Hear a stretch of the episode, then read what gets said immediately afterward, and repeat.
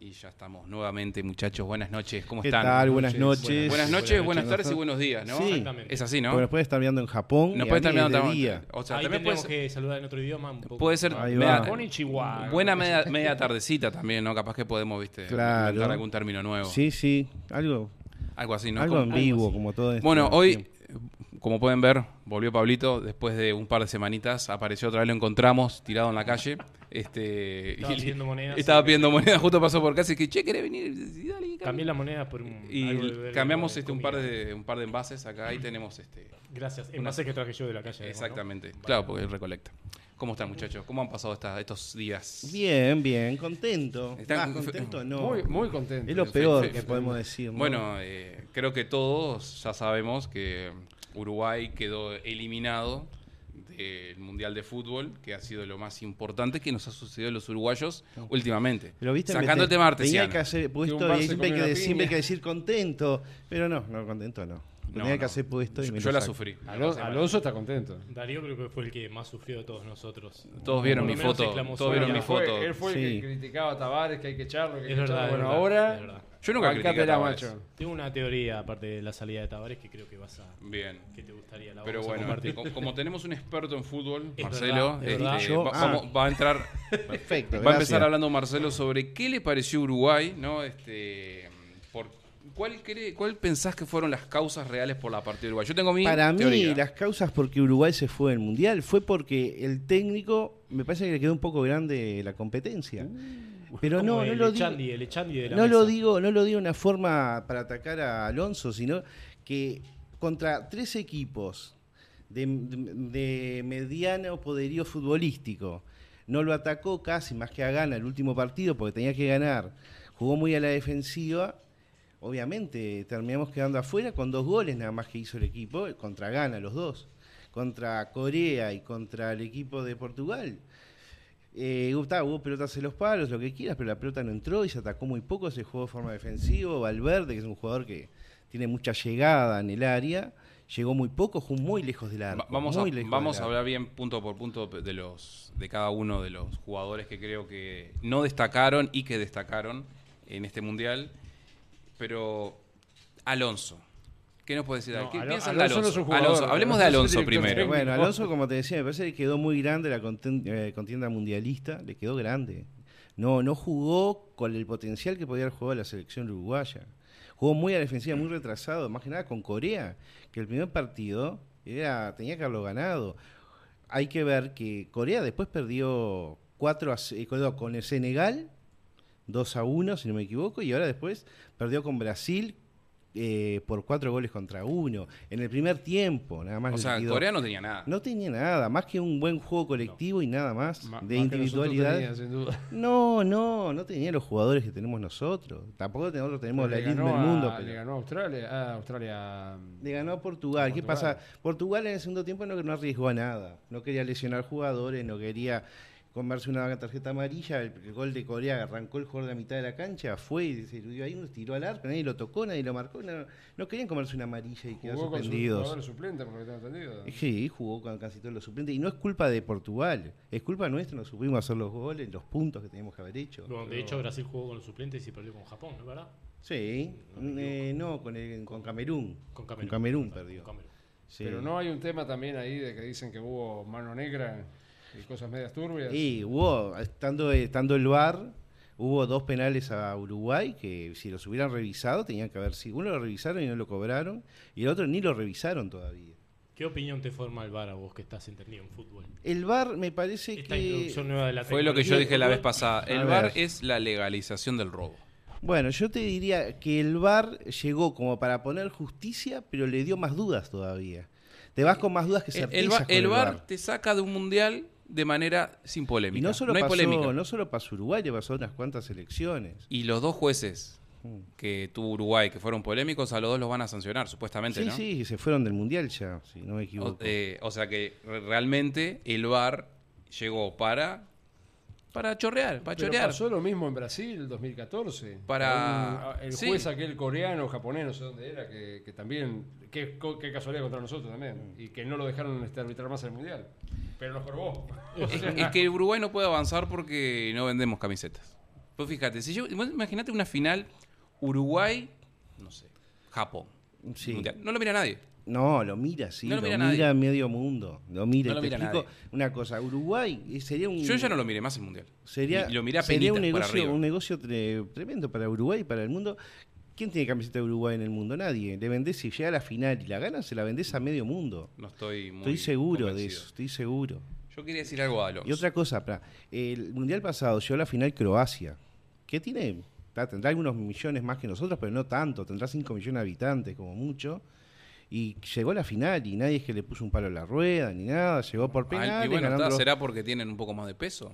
Y No social, creo, no económico. creo, no creo. Pero bueno, Creo que cualquier tema de peso social, cualquier incidencia al bar, creo que voy a coincidir con Marcelo. Si la pelota no entra, La no hay chance. La pelota no La entra, pelota, pero si da la tenés caso- 50, va- si te pero- cobran 50, si te anulan 50 penales, pero le metés 18 goles, no al bar que te vaya a echar para atrás. Totalmente de acuerdo, Claro. totalmente de acuerdo. Pero, pero, la mano contra Portugal Perfecto. nos dejó afuera. nos dejó afuera con ese gol. La sí. mano contra Portugal nos dejó afuera. Bueno, y los dos penales Porque que si los dos penales que no nos cobraron hubiesen cobrado uno, pasábamos. Entonces, Uruguay fue el único país, lo decía una mujer que justo la entrevistaron después. Sí. Fue el único país que no le cobraron un penal cuando fue el, ver- el juez al ver el bar. Fue el Sí, único. el único. O sea, y había sido, las dos fueron penales y una no la vieron. Entonces, ahí hay, ahí hay mano Y negra. cuando cobraron el penal en contra de Uruguay, fu- fue el- corriendo el juez como diciendo. Fue "Ah, corriendo lo tengo que y te digo que ni si, no, dudo si fue penal, porque Sí, el tipo saltó. sí, el tipo pegó una- un saltito que vos lo podés cobrar. Podés decir cómo está penal. Pero los otros dos, contra No. Cavani, fueron penales. Por lo menos el de Núñez. Cavani era muy... Sí, sí, los dos Le fueron pegó, penales. le pegó. O sea, bueno. yo quiero decir algo a Alonso. Algo a Alonso, pero quiero decir algo a Alonso y no solamente a Alonso, sino a los técnicos en general, que hay algo que yo no comprendo. Voy a poner el caso de un jugador en particular que para mí fue a robar a la selección. Lo único que hizo como juego siempre fue a robar oxígeno, no sé por qué, a quitarle el oxígeno a sus compañeros. hablas, y ese sí. jugador es Darwin, Darwin Núñez. Núñez. Darwin Núñez. lo. Podríamos decir al unísono. Darwin Núñez jugó tres partidos de titular. No rindió en los primeros dos. ¿Por qué lo puso en el tercero? ¿Y por qué se lo puso en el tercero? ¿Por qué demoró tanto en cambiarlo? ¿Viste? Cuando, por lo menos en el último partido, cuando era necesario decir, este tipo no rindió en el primero, no rindió en el segundo, no rindió en el primer tiempo del tercero, ya para la salida del segundo tiempo, no lo pongo. Lo saco, pongo a otro jugador. Bueno, Entonces, eh, esa con- lógica que, que la cumplió durante los tres partidos. Yo no entiendo, yo no me doy cuenta acá en mi casa sentado, mirando fútbol, que no me dedico al fútbol. Digo, este tipo no rinde, ¿por qué no lo cambia? Te explico. Número uno, espera, ya igual la segunda. Después, la otra, que es algo que le pasa, eso le pasa a todos los técnicos, le pasaba al maestro, le pasaba a cualquiera. Repeto nacional también. Otra, ¿por qué los técnicos cuando se viene la mala y cuando ven que la cosa no funciona, ¿por qué hacen los cambios tan tarde? ¿Por qué no te hacen los cambios al minuto 50 o directamente al, al iniciar el segundo tiempo? ¿Por qué siempre esperan al minuto 70, 75, incluso 80 para hacer cambios tan necesarios? ¿No se dan cuenta? ¿No se dan cuenta de Bueno, que una- no funciona? Uruguay funciona así.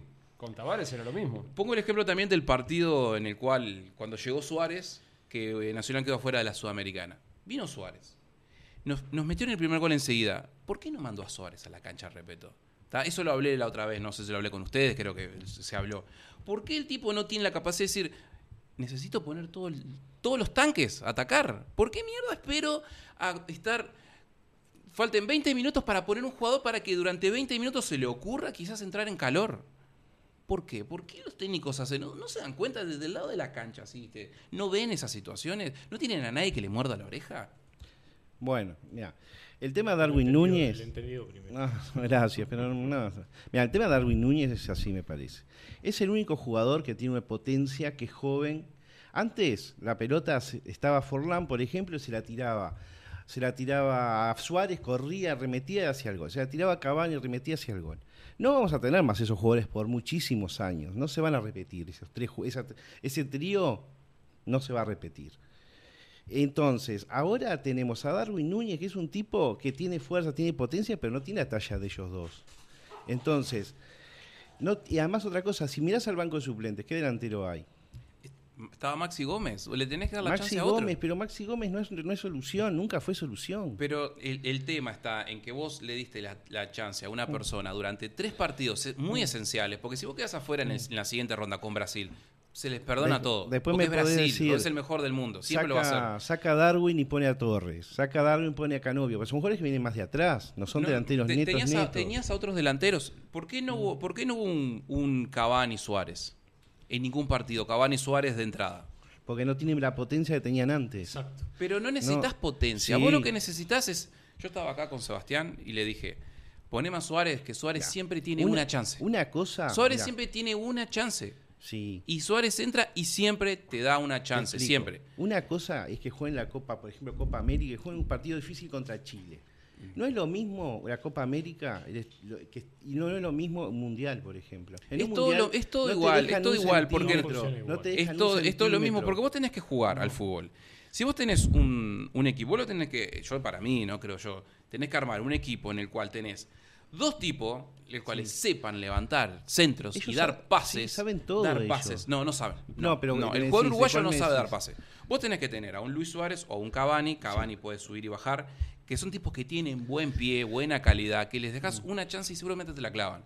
Y un par de gente alrededor de ellos que le Es den que la- los tenía, pases. los tenía, pero que jugando te lejos. den pases. Que Eh, Vos, vos vení, Valverde, vení vos. Lo único que tenés que hacer vos es dar pases. Olvídate de tu mujer, olvídate de tu hijo, olvídate del Real Madrid. Vos lo que tenés que hacer es pases. Valverde, Bentancur, decepción. Valverde, no, Bentancur, decepción sí, no. decepción. No, Decepción Yo para mí no. hacer un comentario sobre Valverde Sí, que a estaba ver. diciendo justamente. Lo de Darwin ahora. no dijiste nada, pero. No, no, lo de Darwin no, porque a mí me parece que nosotros lo vemos de afuera y generalmente eso funciona por esquemas, que seguramente vos Mm. lo sepas mejor que, que nosotros dos. Nosotros estamos por afuera de esos. Seguramente su esquema, esta persona que vos decís que tiene que entrar, no funciona en, la misma, en el mismo lugar, con la misma dinámica de los jugadores que ya tiene Claro. adentro. Perfecto, Y no te- te- podemos cambiar uno por otro. Coincido, Otra coincido. cosa, pero si vos eh, lo que tenés. dice él, una cosa tenés que tanta, Darwin- le das además- tanta fe, además- vos le pones a un jugador mucha fe y el tipo no rinde. Maxi Gómez tuvo un par de chances entrando durante poco tiempo. Entonces, si vos tenés un tipo que lo pones durante tres partidos de titular, el tipo no te rinde, pone a otro. Está. Agarrá y hacé, Bien. viste, como se decía antes, anda a buscar al 9 de Basáñez, Pero- que debe tener hambre, que raya, raspa la, la, la olla. Pero por algo Y Nueva el- Basáñez no fue a- no está jugando, por ejemplo, ni, ni En en, el. Central. Claro, No importa, Liverpool. no sé.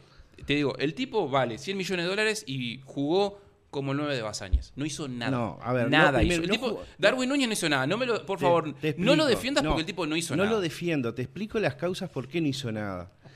En él, en el equipo, en el equipo que juega en Europa. pero, pero siempre tienen una el excusa. equipo que juega. Tiene el el arco, tiene, de tiene el arco de frente. Núñez. tiene- tiene el O sea, de la frente. excusa no es que el tipo es un perro. No, para. A mí me parece que la excusa tuya es de que él es un perro Es y un importa perro. todo lo que viene No, después. es que el para mí Darwin es un paquete. tiene- Está en- totalmente en sobrevalorado. En el equipo de Inglaterra que juega, él tiene el arco de frente.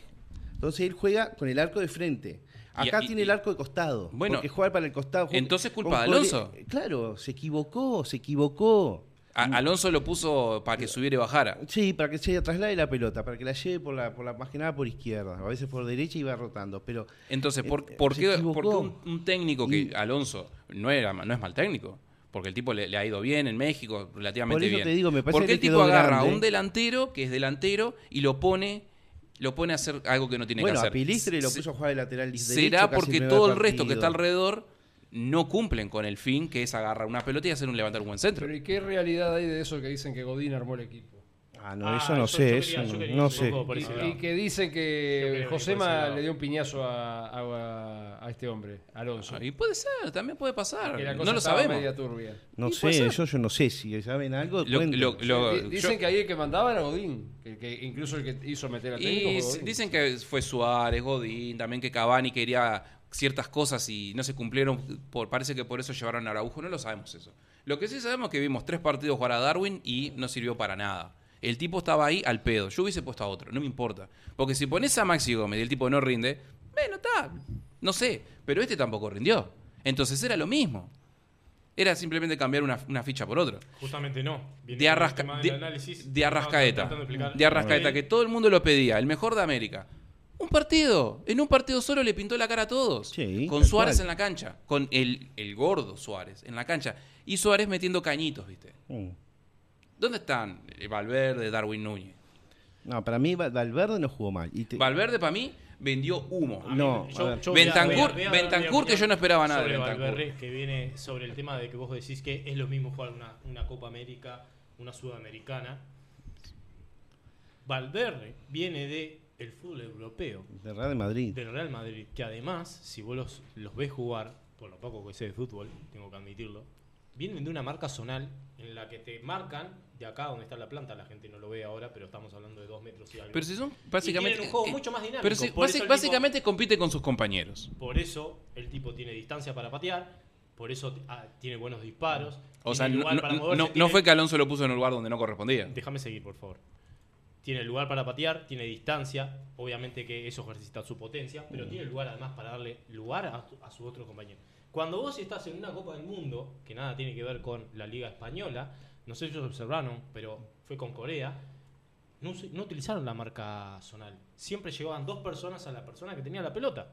Imposible que Valverde O haga o lo que tiene o que hacer, que- porque Valverde no juega. O sea que vos decís que un tipo, vos decís que un Juega- tipo que juega en el Real Madrid, en el tope, Real Madrid Sí. es lo más alto que puede llegar Sí. a- en el fútbol mundial. Sos titular, Sí, campeón de Champions, metés- venís metiendo goles. Vos me decís que el tipo no tiene la capacidad de saber desmarcarse y saber dar dos o tres pases con sus compañeros, llevando que juega desde los No lo 10 tiene. años. No, tiene capacidad. O sea No que vos, el quedó, tipo, quedó marcada. o el, el Quedó- tipo lo sacás, sí. lo tipo lo sacás de acá a acá y ya no sabe dar pases.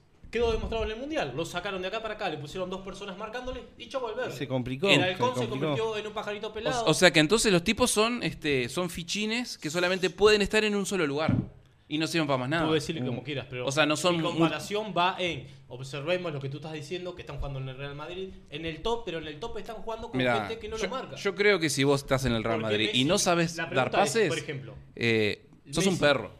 Me- el tipo sabe dar pase, pero no con dos marcas al lado y menos con compañeros que no se mar no se desmarcan. Ah, bueno, Real Madrid, eh, eso es un, no le dan eso, sus bueno, eso, espacios. es, eso es un gran El problema del fútbol ¿qué, local. ¿Qué le pasa a, Me- a Messi en las copas internacionales y qué le pasa jugando en España? Messi es un fenómeno jugando en España. Los pasa como parados. ¿Pero por qué? Porque están parados a un metro de distancia. En la Sí, más, Mundo, más o menos, más o menos lo marcan. No lo marcan como en las eliminatorias y no lo marcan como en una Copa Internacional. Bueno, pero no lo el, marcan con la el misma fútbol sudamericano es Los diferente sistemas- que el lo- lo que europeo. digo es que los sistemas Pero y los nosotros jugamos contra un equipo europeo, reaccionan equipo europeo que juega como juegan los equipos europeos, o un equipo coreano que jugó a lo que sea, y jugamos con, los- con los de Ghana que también jugaron a cualquier cosa. Que no, Uruguay con todas estrellas, siempre, o sea, vos les- le quitas un poquito y ya está, ya los tipos no saben cazar.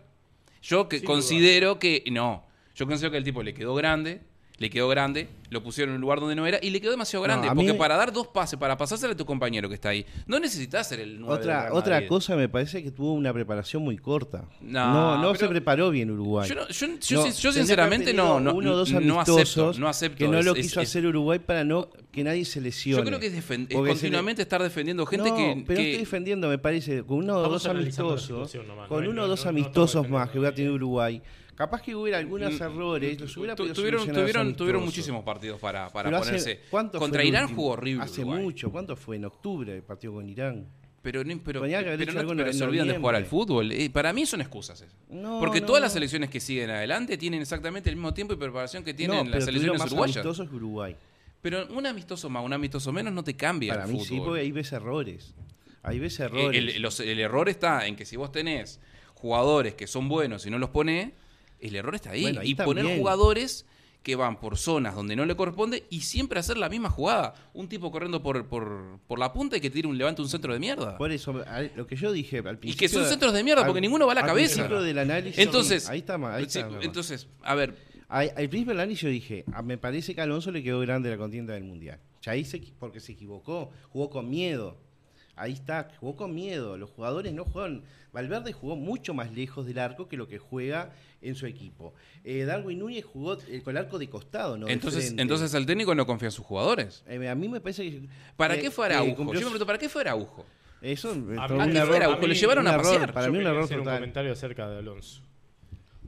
Para mí que no sé si es que le quedó grande, pero para mí que Alonso fue puesto ahí porque era el técnico políticamente correcto que necesitaba la selección uruguaya. Capaz que, Ese es el problema. capaz que era el, no, no era por sus cualidades, creo que fue por Sa- por ¿sabe lo que dice Fabián, hubo una mezcla de amiguismo ahí. Capaz pero que en el- era- en el pasado- Disculpame, déjame seguir con la idea, porque sos de interrumpir bastante, perdóname. que Y te voy a interrumpir siempre. Porque, me- porque tú- alguien se lo dijo. Pero, pero, yo lo quiero mucho, por eso él me No, no, no, si yo te- te voy a interrumpir sería- siempre. como él que te estarías peleando constantemente. Jordi igual interrumpe y nadie le dice nada. Bueno, está, tiene Es, bastante un- es un dictador este tipo. Escuchá, no, lo que digo que era como había que sacar de todas maneras, había que borrar lo que hizo Tavares. No pueden haber cosas políticas eh, o de algunos otros menesteres de amiguismo.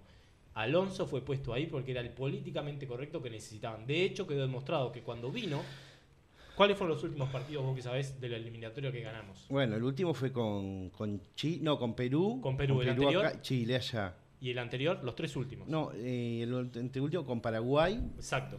Le ganamos a Paraguay, a Perú y a Chile. Sí. Y mágicamente era el gurú del fútbol.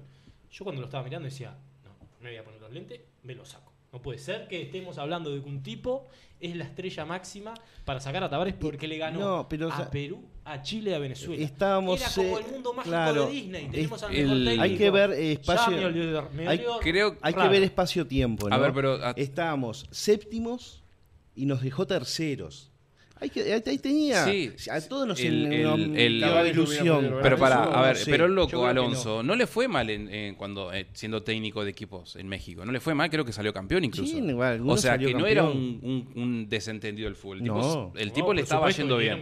Yo lo que creo, lo que creo que lo que pasaba con el maestro era que el maestro tomaba las decisiones adentro. Nadie metía el dedo. Exacto, Yo creo que verdad. acá volvió la antigua selección uruguaya, la de cuál? La del amiguismo. La de que venía el, el representante, che, llévame a fulano porque me sirve para venderlo. Dale, dale, ¿cuánto, cuánto hay? No sé, no vamos a decir que están haciendo corrupción, pero para mí un poco de eso hay. De ¿Por qué? Porque si, te llevo, si llevo a Araujo, que el tipo estaba en una pierna y sabían que no iba a jugar, ¿para qué lo llevaste? Mirá, ahí fue un y, error, así ahí fue un error. y hay otras situaciones más, este, que yo considero que quizás hubo, hubo mano negra, eh, incluso dentro de la selección de, de que pasó algo. Quizás por eso los jugadores estaban De hecho, enojados. Hay una discusión que viene hace mucho tiempo con el caso de la Fiera, eh, técnico de Peñarol. Sí. Que se, creo viene, que, se, que creo viene- que se viene amasando de que él quiere tomar las riendas de la selección uruguaya Porque como ya viene fue- haciéndolo el maestro. déjame porque que- ya fue técnico del maestro. Exacto, pero ¿qué Fue- pasa? sí. ¿Por qué ahora haciendo un poco de correlación con lo que dice Darío? El problema que tienen con la Fiera es que él quiere agarrar un proyecto. Bueno, está bárbaro eso, está bárbaro, agarrar Un ojalá. proyecto en el, lo que dice Darío en el que esto se hace así, muchachos, tenemos que tener este proyecto para seguir y nadie nos puede meter la mano de afuera. Y por eso es que no lo traen. De hecho, la discusión estaba entre traer a Alonso o las negociaciones con la Fiera y la Fiera no llegan al interés porque justamente la Fiera lo que quiere es agarrar un proyecto sólido, que nadie se le meta. ¿Y quién vino? Y- Y, vino? El Woke de Alonso. Y puede ser. Y se ve que, el- claro, eh, eh, y al tipo le deben haber dicho, mira, eh, sos técnico, pero nosotros tomamos decisiones. Y el Bueno. tipo debe haber dicho, ¿cuánto hay? Tanto, dale, sí. Ahora lo que Igual se dice. algo, no, la, no la está pasando bien. ¿no? Y no, ¿qué igual. te parece? Ahora en 10 pero días. con todos los 10 verdes que le, le tiran No arriba. importa, no es todo plata, hay no mucha es todo gente plata, dentro no de la AUF que está queriendo que siga y hay otra que no. En 10 días se va a confirmar eso, si sí o no sigue la selección. Ahora, hay mucha gente que quiere traer a Bielsa, por ejemplo, el técnico argentino. No, ni en pedo. No. Bueno. El loco Bielsa no. Bueno, uno, pero se muchos habló de traerlo. incluso no sé si en Twitter, ah, no sé si alguien tiró ese humo, pero incluso que se quería hablar con Mourinho. Sí, sí, van, ellos tiran. Ellos van, mucha Este- gente tira nombres. Estaría bueno tener un Mourinho. Sí, pero no creo que se le pueda pagar un Mourinho. No se le En la, en la pagar a- Roma, dicen que la Roma cobra 4, 8 millones de euros al año, una cosa así, y Tavares cobraba 6 millones Sí, al pero año. Tavares estaba hace 16 años. No creo que gasten en Mourinho. Lo que... No, no, no creo. Y se- Digo, yo qué no sé, podían quizás le traer- puede dar un no poco de color. Ah, el, manera, el no creo muñeco, el muñeco pero bueno. Gallardo no, pu- no lo pudieron traer, que también era al principio antes de Alonso. El primero era el muñeco Gallardo y no lo pudieron traer. Sí, pero porque se quería quedar en Argentina. No, quería ir a Europa, como está hoy. Ir a Pero Europa él no quería. salir campeón con River de Argentina. Sí, salió, quedó campeón y después Salió, se fue. eh, sí, después sí salió y después se fue a No Europa. quería. Y él está buscando algo en Europa. Está- pero yo desde el punto de vista profesional, si el tipo estaba con River y lo sacó campeón, o sea, era lo lógico, no lo iban a dejar tirado al equipo eh, a mitad del campeonato. Ah, bueno, pero fue una O sea, opción. yo que haría había. lo mismo, digo, si, si confían en mí, y además que allá en Argentina lo tienen por allá arriba, loco. Claro, No, el- creo que eh, el muñeco quería terminar con River y tomarse un, Terminar un bien, año sabático claro. y decir, ya está. Me voy a, me voy a Eh, descansar un y rato porque... Europa, lo quería Europa. Todos quieren los técnicos de primera línea que ir a Europa, todos. No hay un, nadie quiere quedarse en América. A mí me hace mucha mecha el tema del bar, que me quedé colgado un poco con esa idea, de cómo la tecnología al fútbol la trajeron bajo el lema de la democratización del fútbol, de la justicia, y yo creo que hoy en día eso le ha sacado al fútbol esa mística que tenía. Por ejemplo, ¿ustedes vieron el gol que, le- que- que le hizo Japón a España? Era lo que iba a decir. ¿Ustedes vieron el gol? Entonces, entiendo que se puedan llegar a poner ciertos límites, pero me parece que analizar una, una, una jugada que está en movimiento, con un ambiente que se propicio para esas circunstancias, ir a lo tan fino cuando la gente en realidad en la jugada, y por lo que tengo diciendo, no está, no, no es capaz de captar eso. Entonces creo que lo desvirtúa bastante, porque si, si vemos lo que la pelota de Sí. Japón, lo que estaba afuera de la pelota de Japón y lo que estaba adentro, o sea, validar un gol por lo que estaba adentro, que son dos milímetros, me parece que es mucho. Sí, y después pusieron de excusa que, que fue un error de ángulo, que no sé qué, que parecía que se No, veía no, sí, afuera. tecnológicamente vos lo ves, la pelota no sale del todo. Pero, Pero estamos hablando que el 90% de la pelota está afuera. Sí, el 99 estaba No, afuera. pero 99% de la hay, una cosa que no entiendo de eso. En el Mundial de Sudáfrica, cuando estaba la pelota acá, aquella Jaulani, no tenía un chip que era justamente para indicar si pasaba una línea o no. Sí, la, la tienen, sí. Y, y entonces con ese chip no saben que si la pelota salió No, no, pero eso, Pero se es- fue del- se fue- eso es para si pasa línea de gol. Exacto. Eso es para si se fue afuera. Pero, y, o sea, Ahí no, este, no, no- no se supone lo- que era para los eso. dos palos hay como un sensor que ahí El, se el, el VAR se metió para robar y se terminó. Para favorecer a quien le favorezca el momento. Para mí, para, para mí es- el VAR es eso. Sí, a mí hay tiene- deja muchas No. cosas que desear. Yo estaba pensando. Prefiero en- sin el VAR. En 15 o 20 Prefiero años, también. en 15 o 20 Prefiero sin años, capaz que sacan el juez, ponen una inteligencia artificial. Exacto, exacto. Mirando, Eh, eh, pero es que- mirando y te perdón, y cobra, cobra solo. No, es que lo van a Sí, hacer. Es que lo van a Es hacer. que y Va a terminar ahorran así. una plata enorme en jueces.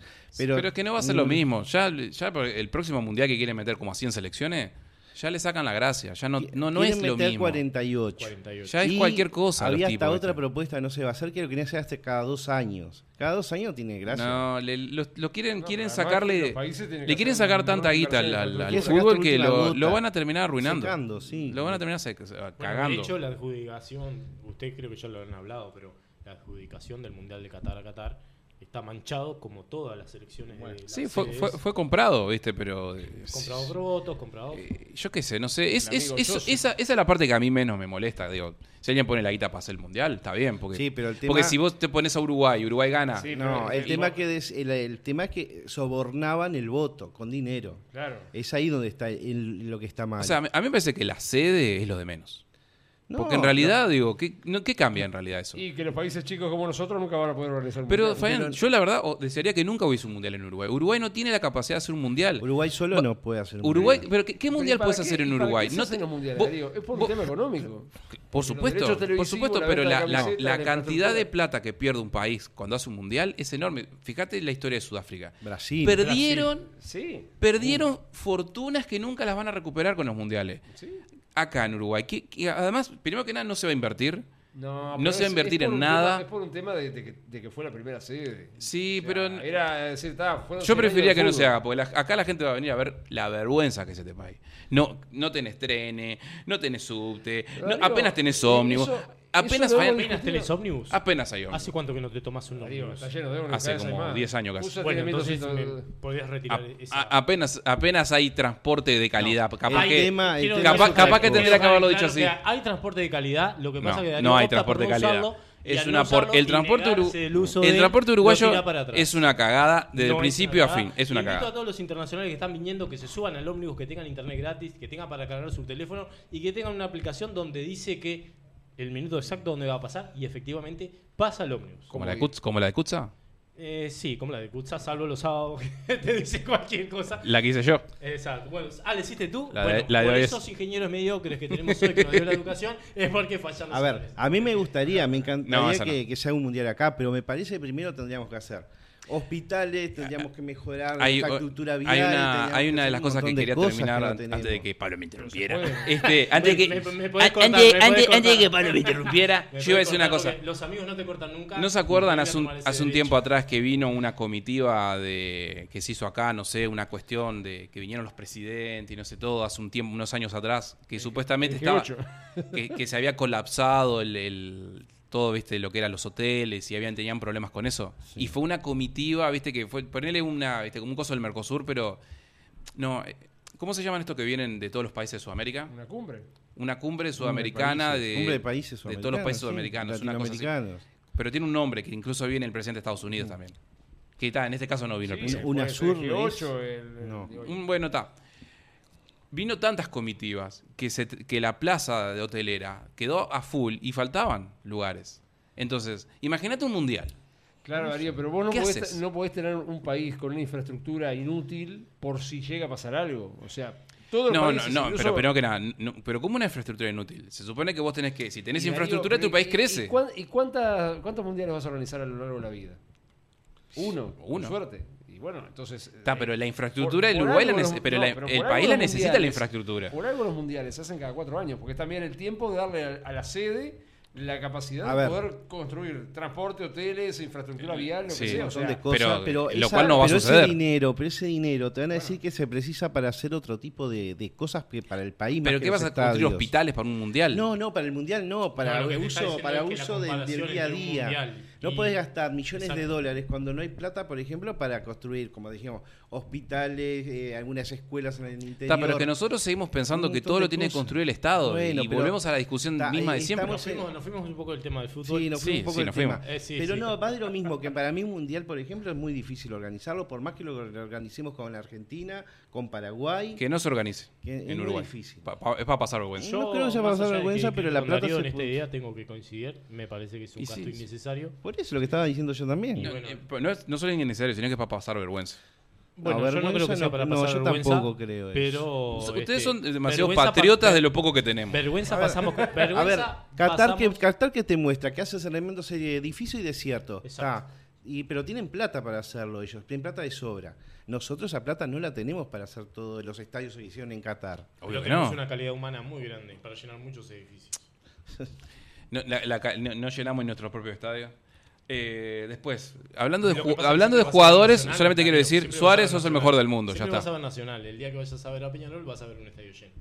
Nu- Nunca, nunca vi el... eh, mirá que miro los partidos de Peñarol. Nunca vi el, el después de un siglo lleno. Nunca, jamás. Después de un siglo. El después de un siglo, sí. No sabía ese, ese sobrenombre. Sí, sí, sí, sí, no, hablando de Peñarol, tiene una historia tan rica en el fútbol que le tuvo que poner a su estadio el nombre de un título trucho y ni siquiera le puso a, a sus tribunas el nombre de un solo jugador estrella. Cuatro presidentes. Vamos arriba. Vamos arriba, Peñarol. loco. Henderson, Cataldi y... Cuatro presidentes. ¿Sabes por qué? Porque Peñarol. Pa- Peñarol hizo toda base de escritorio. Ellos mismos, lo admitieron ellos mismos. Eh, acá, quiero dejar una aclaración que Darío acaba de decir que no le importa quién ponga la plata para la sede de un estadio, pero sí le importa quién ponga la plata para la sede de Peñarol, para el estadio de Peñarol. Solo eso lo quiero decir. Cuando es cuando Tenfield y Bro. Tenfield y Bro. No No. Voy a- voy a usar tu Esa discusión, yo la te- esa discusión yo la tengo cuando alguien me dice, no, porque plata". Peñarol tiene tremendo estadio. No, discúlpame. El estadio es del Bro Darío, y de Tenfield. Darío, no es de Peñarol. Esa mentalidad, que es lo que yo siempre critico, esa mentalidad mediocre, cuando Nacional puso la pantalla gigante, que salieron a decir que era un mamarracho, no sé qué, y se reían. Y yo decía, qué mentalidad mediocre, en lugar de pensar que es el fútbol uruguayo el que va creciendo y que todos la van a aprovechar, porque todo el que vaya al estadio de Nacional la va a aprovechar. A la cancha de Nacional, A la- no al estadio. Está, Gran eh, Parque eh, Central. Primer estadio mundialista. este, yo soy totalmente antifútbol, o sea que digo, no tengo favoritismo por Yo ninguno, pero digo- yo no soy antifútbol en el momento que tengo que pelear con Darío. Después, no importa. No, pero este, es lindo hacerlo calentar a Sí, este, sí. pero No, yo no me caliento. voy, Aparte que- con su propio discurso, se acaban de dar cuenta que Yo, yo no me caliento. No, yo, yo lo que veo que acá te quiero, Darío. tenemos Yo una, una mentalidad mediocre. Buah, está- se está poniendo medio. Sí, medio muy woke, muy woke. Medio mimoso. Más 18 le pongo. Ahí- Ah, ahí- espera, que, espera que pongo este. Hago Sí, pausa. Vamos a una pausa, muchachos, ya volvemos. aparte le llamó la atención y se puso nervioso. Yo entiendo que mire mucho Tenfield, eh, Tenfield, perdón, Netflix, Netflix. Ah, Bueno, es, es que, peor. es que la serie esa. ¿cómo es? La que vos mirás, que me contaste la otra vez. Ah, no, Elite. Elite. Ah, la estuve viendo y ay, me copé. Sí, sí, no, no. mentira, no Ahora la vi. podemos volver a eso, podemos meter un temita de eso que yo no la vi. Yo no la vi tampoco. No debe dejar de perdérsela. Perdón, sí, continúa con tu idea. No, que yo lo que critico acá, que cuando, por ejemplo, Peñarol hizo el estadio, son todos, eh, que el gallinero, que el bro, no sé qué. Cuando Nacional hace una reforma en el estadio, él también. Yo creo que lo que tendrían que hacer, si tuviéramos mentalidad más o menos de primer mundo, sería, o sea, ponernos contentos, que es una mejora del fútbol local. No, a, mí me, pregunto, a, mí, a mí me a mí me puso contento que Peñarol hizo ese estadio. Es más, siempre quise ir a conocerlo, pero no voy por los comentarios, viste, que te hacen lo boludo de. eh, Yo lo eh, conozco. ah, mirá lo que se conozco. ah, no sé cuánto. Entonces, como Yo en cualquier tuve- parte del mundo vas a otro estadio y no pasa nada. Yo que soy antifútbol, Pero yo lo que opino es, ¿quién dice que no pasa nada? ¿Cómo? ¿Quién dice que los del Manchester City no se enojan con los del Manchester United? O sea, que hay una rivalidad de hace más de 100 años. Yo ¿Por qué supongo- suponemos yo- que los demás no dicen nada de los otros y nosotros somos unos mediocres por eso. Y porque, no y- para y porque, eso, porque yo no creo que los tipos estén discutiendo entre ellos por un estadio, porque todos yo tienen creo, estadio. Yo creo, ok. Por- No hay nada empírico, entonces que Sí. diga que acá, como no tenemos Yo- nada. los hooligans de- salieron, los hooligans salieron de una nube que no existía y de repente Sí. aparecieron. Pero los los, hool- los hooligans eran, eh, no, no, eran- perfecto. ¿Cómo, Sí. lo, ¿Cómo lo manejaron son otro tema? Acá tenemos cámaras, tenemos todo y la barra brava va, entra, rompe, Ya destroza. te, la- ya te dije, la barra brava acá. Lo, lo dijeron la otra vez que Las barras bravas. Las barras bravas. Todas, todas por igual, sin, sin distinción. La otra vez alguien dijo por qué no se, se eliminaban las barras bravas del fútbol sudamericano, hablando del caso de Argentina.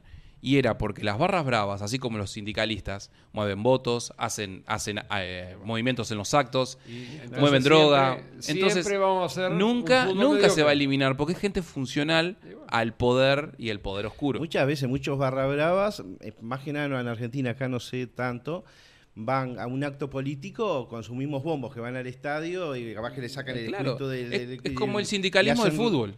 No, pero Y hacen no lo vas a ruido- sacar hacen nunca. ruido, llevan masas de gente y que ahí consiguen votos. Exactamente. Y mete presión además. Y Eh, mete presión, ahí está.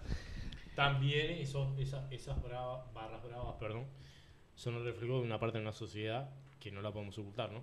Lamentablemente. Mira, no, No. tantos, eh, no tanto, eh. No, no, Mira, no, mira que hay de estamos hablando todo. solo de la barra. ba- Sí. La barra brava. Eh, hay gente de clase media, las barras bravas también. Hay todo tipo de gente. Clase media alta.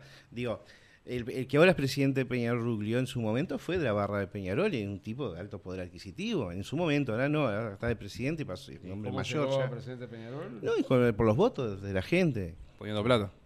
Como Con los votos de los, socios. de los socios. Muy bien. No sé Este, si podemos descargar nada más. Terminamos con la selección. y creo que. vamos No, no, es, eh, está bueno. Volviendo al mundial, yo lo que quiero decir es que Uruguay terminó de la mejor manera posible que se puede terminar un partido de fútbol en el cual la, can- la pelota se ensució. Y esa las piñas con el juez. Creo que ha sido la mejor Sí, postal. a y, te- tendría, y- yo creo que Josema le tendría que haber pegado una, Y no- una paralítica eh, al juez ay, y haberle quebrado un pie. Ah, sí, Coincido contigo. Y lo suspendían Nunca por sido cinco nunca un años. Darío, pero Que- que y que nos suspendan. quiero sí. decir a- ¿Para qué vamos a ir a un mundial si siempre nos terminan Quiero sacando? decir al aire que vuelva No, a no. celeste antes, por favor, Pablo Montero, donde quiera que estés.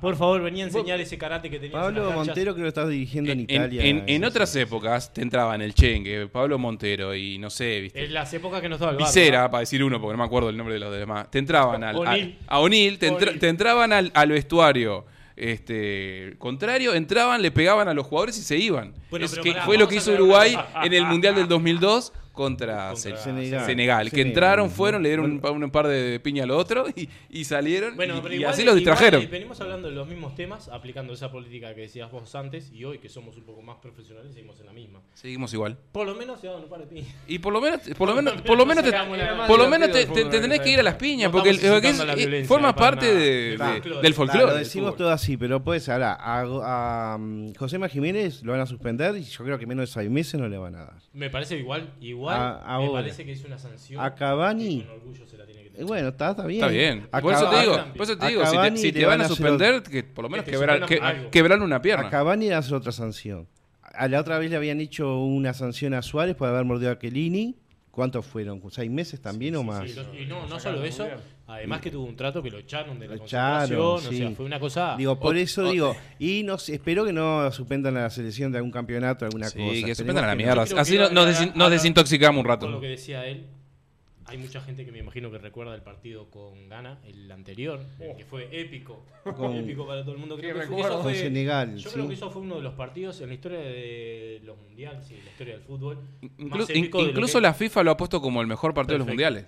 Del fútbol sí, reciente. sí. Por el golero. Ahora, yo te voy a decir una cosa. En mi, en mi percepción personal, que claramente quiero dejar claro que sé poco de fútbol, más allá de pelear con Darío, creo que uno de los partidos más épicos que ha habido No te, cuando le no te ganamos- preocupes que los que juegan al fútbol tampoco saben demasiado. No, no, estamos claros. Y los que dirigen tampoco.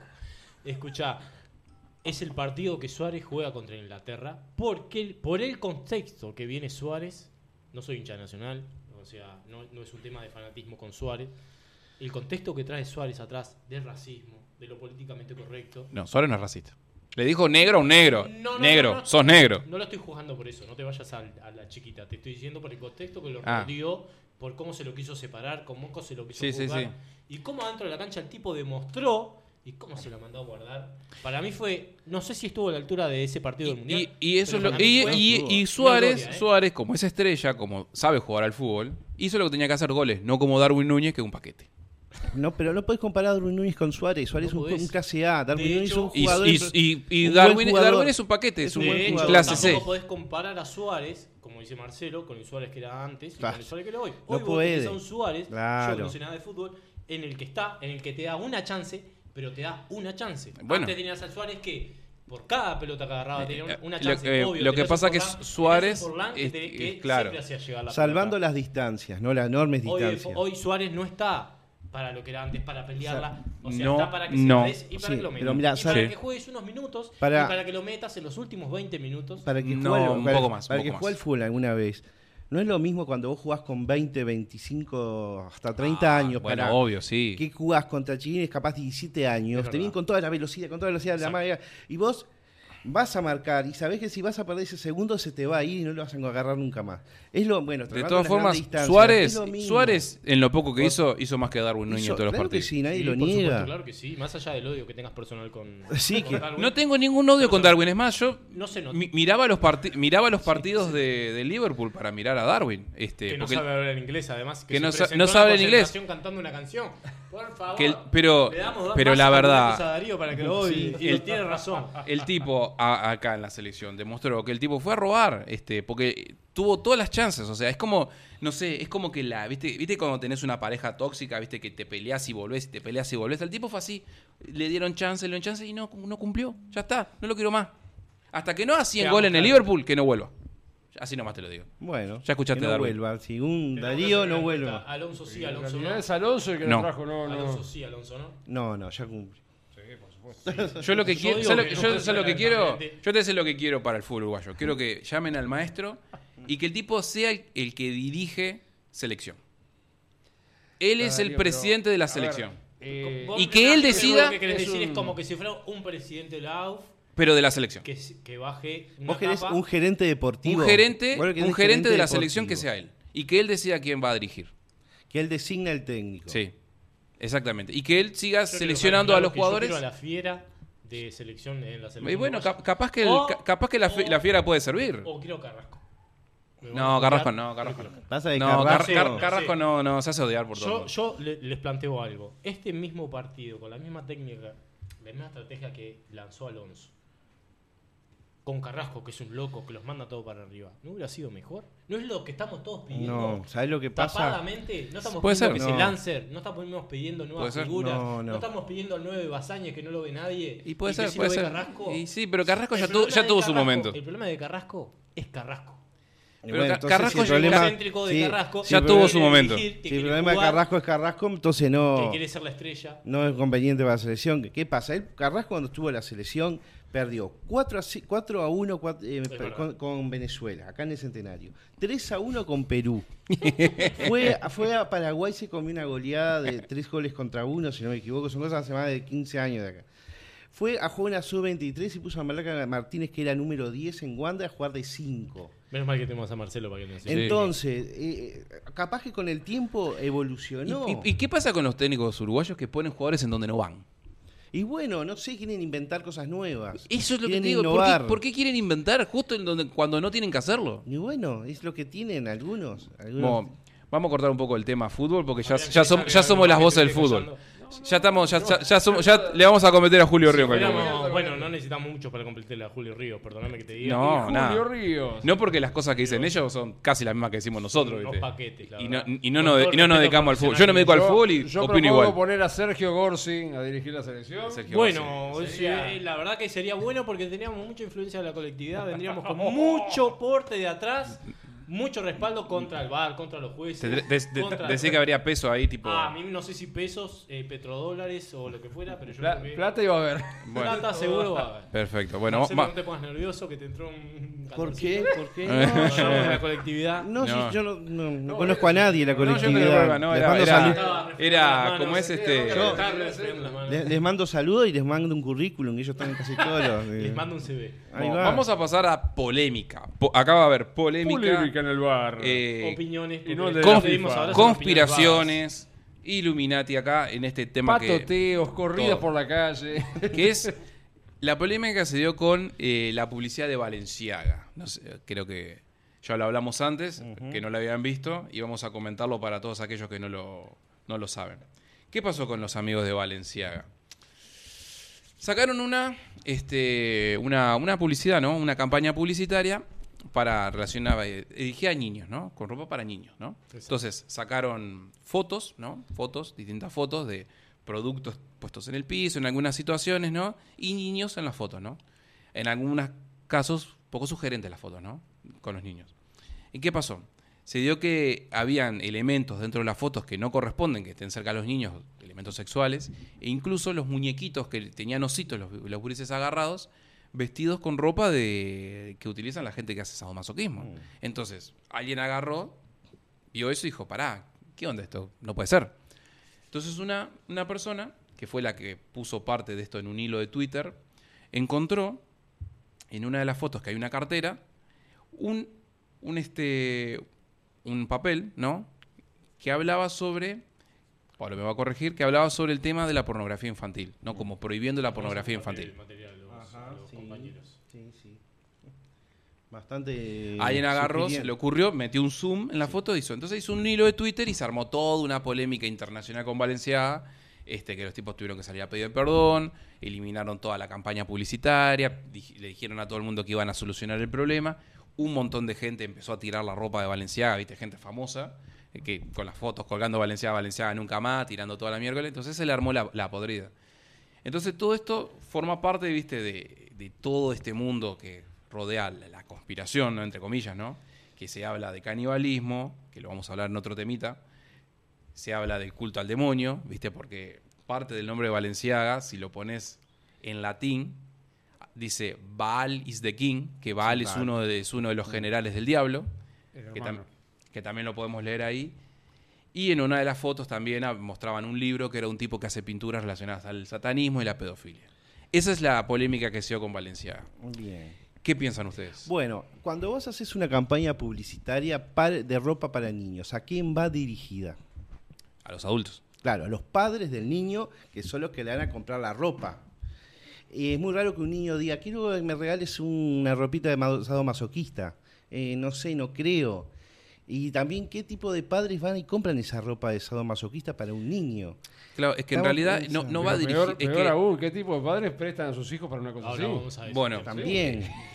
El libro que yo te pasaba, de que te pasé lo del Nord del Mundial, los tipos, ellos, dice el libro, expli- explica, que ellos se comunican, toda esta gente, los que están por encima, ellos se comunican con mensajes subliminales dentro de los detalles Pero esto de no las es campañas subliminal, pub- esto es totalmente a la No, vista. es subliminal. Lo que pasa es que el- para el ojo común de cualquier persona nadie se dio cuenta. Pero la persona que se dio cuenta es una persona que consume todo esto. Consume los temas del nuevo orden mundial, de las pandemias, que está ahí el mensaje. Ellos se dan cuenta. Es como la foto de los famosos que se tapan un ojo. Ellos están mandando un mensaje. ¿A, a quiénes? A las personas que saben recibir el mensaje. Y todo esto es lo mismo, porque incluso, hablando del Val, ¿no? De Valencia, Valencia tiene solamente una A. Y había una, una parte de una de las, de las fotos que tenía como un, como si fuese una pulsera que decía Val con doble A. O sea que esta gente hace esta publicidad, obvio, una publicidad de ropa pa- de niños que la ven los padres, pero el mensaje está oculto ahí. ¿Para qué? Para que esta gente que está en el tema lo detecte y sa- saber que pertenecen al- al- a la misma comunidad de gente que son satánicos, que les gusta la pedofilia, de que les gusta todo lo relacionado al demonio. Claro, nosotros no nos damos cuenta hasta que alguien se da cuenta. Alguien por fuera del círculo. Y suceden estas cosas, que los tipos salen a pedir perdón. Vos lo estuviste viendo, ¿qué Lo pensás? estuve viendo un poco y además estuve leyendo algunas otras opiniones. Hay muchos temas relacionados con esto. Primero, quiero empezar por un tema que la verdad que me toca personalmente, que es lo que dice Fabián, que es el tema de los niños. Sabrán, capaz que Marcelo no sabe, yo tengo tres niñas hermosas. Y me produce una pregunta justamente, que es estos padres que prestan a, a sus niños. Yo leía una declaración en el Daily Mail, si no me equivoco, en que un padre anónimo sale a declarar en el que dice que en realidad él habría prestado a su hija y su hija pasa un tiempo un tiempo muy muy interesante. Déjame terminar con la idea. ¿Qué pasa? Que en realidad la niña va y pasa un tiempo en el que en realidad está muy a gusto, obviamente, y como que saca cosas positivas de eso. Por supuesto, un niño siempre que está en una actividad en que me imagino que no, no tiene el contexto que tenemos nosotros, se va a sentir bien. Pero nosotros como padres necesitamos hacer una reflexión de eso. ¿Cómo nosotros como padres estamos mirando a nuestros hijos que están formando parte? ¿Cómo nosotros los prestamos para que tengan esa actividad? Y cómo nuestros valores o nuestra percepción baja en cuanto a lo que está bien o lo que está mal para nuestros hijos.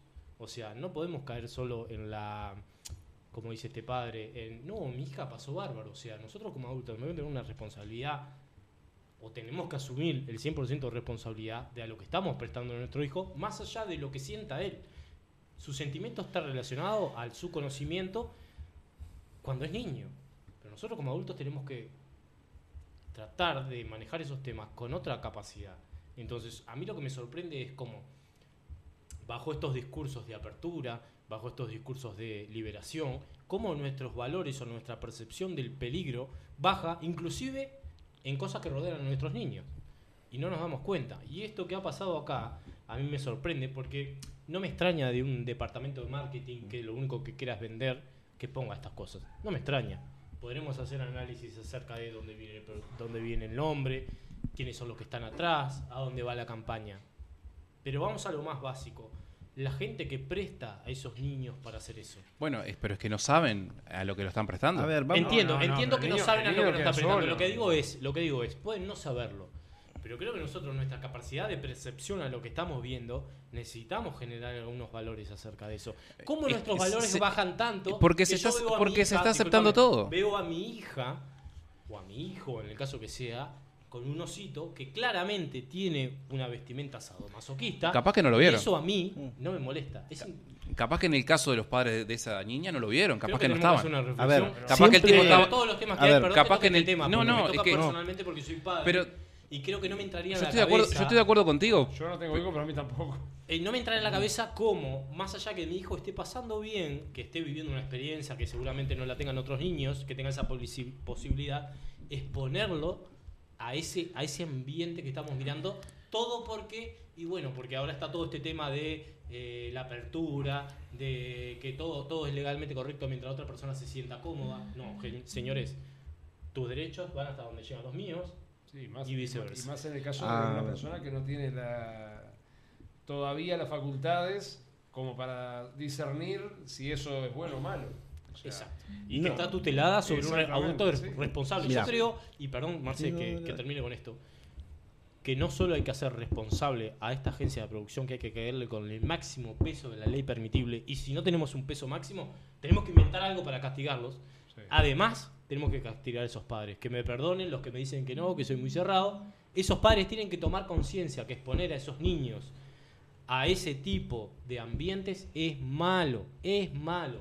Podemos después entrar eh. en un tema de diversidad sexual, de lo que se da en la educación que ahora está permitido, que nos metan ciertos temas. Señores, nosotros no somos amigos de nuestros hijos. Nosotros tomamos las riendas de nuestros hijos. Eh, nosotros somos los que le damos por ellos. Fue lo que hablamos la otra pasada. Si quieren tomar la decisión de entrar en ese mundo, pero que entren ya con una, una base sólida. No podemos exponer más a los niños a ese tipo de merchandising, no podemos exponer más a ese tipo, a los niños a ese tipo de políticas que nos alejan del modelo familiar, me quieren decir clásico, lo que quieran, pero me totalmente, totalmente de acuerdo. totalmente. El primer paso para formar ciudadanos relativamente bien, porque hay... Sanos. Eh, exacto, sanos. El término sanos puede ser muy amplio, pero creo que tenemos que por lo menos hacer el esfuerzo. Creo que todos sabemos lo que es una persona sana y que luego ellos elijan. Pero exponerlos de esta manera me parece que hay que caerle con todo el peso de la es Que, es que ahora es lo que es lo que se quiere. Eh, vamos a ver quién son esos padres, por ejemplo. Son padres que muy sueñan que con su hijo sea famoso muchas veces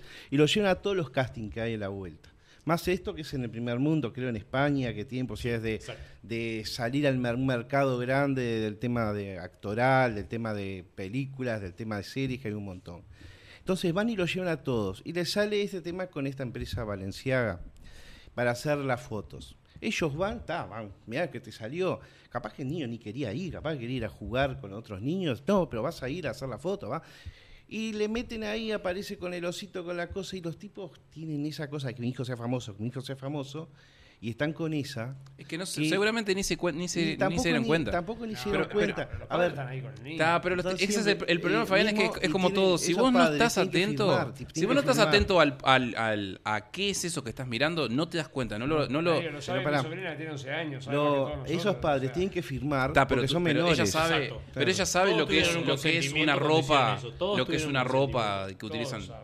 Puedo asegurar que No, no, no, no, no creo que todos los niños lo sepan. No te digo que sea el, el Pero son, denominador, son niños pero más chicos, además. Hoy en día, Son niños más chiquitos. Exacto. Sí, sí, pero hoy en día, o sea, lo No, saben. no, pero para, Fabián. Una, una- una cosa son, no, una, obviamente. una cosa son los adolescentes de 15, 16 que ya están en otra movida Sí. y otra cosa son niños, porque las fotos son niños chicos. Bueno, por eso. O sea, tendrán O sea, ahí- 5 o 6 años. Está, pero ahí el responsable es el padre. Me hace Obvio, que no sabe pero el padre lo que es eso. No se dan cuenta.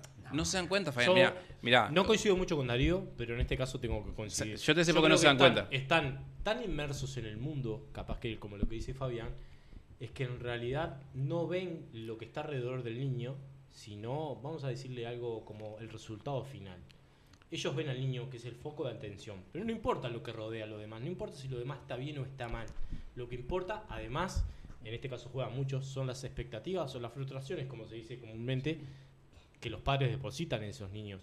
Yo creo, dudo, dudo de que ese niño eh, realmente tenga la posibilidad de ir ahí porque está a gusto, porque lo quiera o porque... No, capaz que el pibe la pasó bárbaro porque le dieron, le dieron de comer hamburguesitas, dulces. el, el, el pibe la niño- paseó La bárbaro. experiencia del niño tiene que estar aislada de lo que es la, Yo te sé porque los la padres. experiencia del padre. Yo quería sea, decir los por qué el pa- padres. los padres no se dan cuenta. Vos podés ver hoy en día, yo lo he visto, por ejemplo, acá en el edificio que está cerca de casa, he visto chiquilinas chicas que tendrán 9, 8 años bailando frente a los espejos del, del Sí. edificio, haciendo los bailecitos que ven en TikTok, que son bailes de adultos. Sexualizados. Sexualizados. Exacto. Una conocida, Pero- este, una conocida que vi que hace poco este, un- o sea, fueron a bailar este, a bailes de colegio.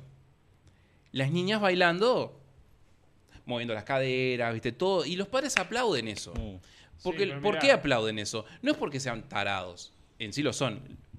Es porque no se dan cuenta de esas cosas, no se dan cuenta del detalle. Es como la de, ah, si me sale gay, bueno, tal, lo voy a defender. No, pará, vamos arriba. Todo eso ocurre por algo. Bueno, Y, igual- y igual los quiero- padres no se dan cuenta de, esas, de esos detalles. Sí, porque, pero mirá. porque están con la cabeza lavada No- con otras, cuest- no con otras cuestiones. Yo trabajo con niños.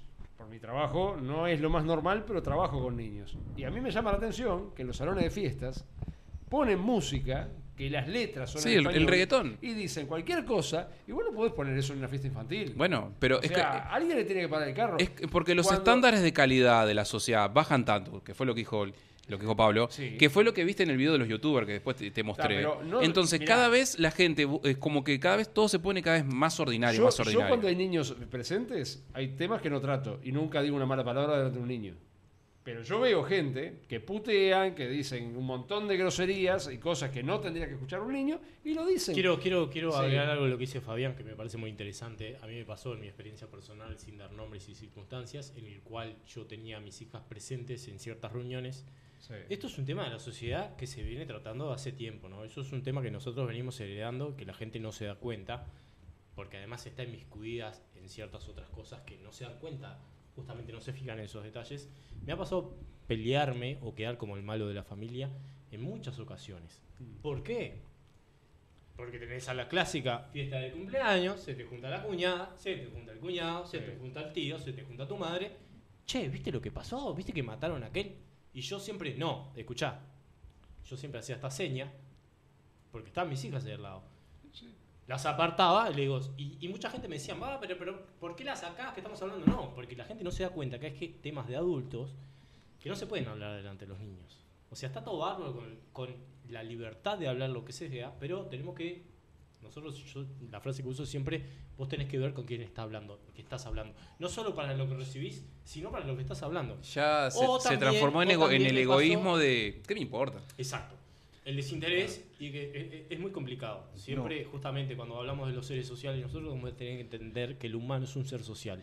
Y no solo un ser social con la gente que tenemos par, sino con otros, adultos, niños, y tenemos que saber ubicarnos. Y sí. me pasó muchas veces también del clásico, el menor va a saludar al tío, al abuelo, al padre o a la abuela y subirse a la falda y señalar con el dedo y decir te bajás de ahí inmediatamente y que me vengan los otros a decir, eh, pero ¿por qué sos así si sos...? No, No, es, esa actitud que estás teniendo, no importa qué tipo de familiar seas. Tenemos que tratar de mantener nosotros como adultos un núcleo firme en el cual nosotros le demos el ejemplo a los niños. No podemos estar hablando de lo que dijo el Canal 4 delante de los niños. No podemos normalizar eso, porque cuando se empieza a normalizar, tenemos aquellos Y- padres que se sienten en la libertad de exponer a los niños a situaciones que son graves, que esto no es un tema de Y- conspiranoia, no, y- esto y es bueno, grave no, lo que pasó con estos niños. Es que, es que obvio Y que es grave. baja la percepción de daño a esos. De hecho, déjenme meter el último ejemplo y termino con esto. Con el alcohol, que justamente yo estoy tomando para los televidentes, pasó que nosotros venimos de una sociedad en que, por ejemplo, mi padre era alcohólico y teníamos el problema de ver el alcohol como una mala cosa. Entonces, ¿qué hizo la sociedad? Bueno, ¿sabes qué? A mi nene no lo dejo tomar más afuera. ¿Qué hago? Lo meto adentro de la familia, toma conmigo el nene, entiende de que eso para sacarle el sesgo negativo, lo uno a eso. Digo, no, mira, esto si vos lo haces así está bien. Los estudios dicen que hoy en día los adolescentes empiezan a tomar alcohol desde los 14 años en adelante o antes. ¿Pero por qué? Justamente porque normalizamos algo, lo metimos en nuestro círculo íntimo que nos daba seguridad, lo normalizamos y ahora esos niños, ¿sabes qué dicen? Y no, yo me lo tomo con mi padre, entonces ¿qué me va a hacer tomarlo afuera? ¿Entienden? Entonces pasa con todos estos temas.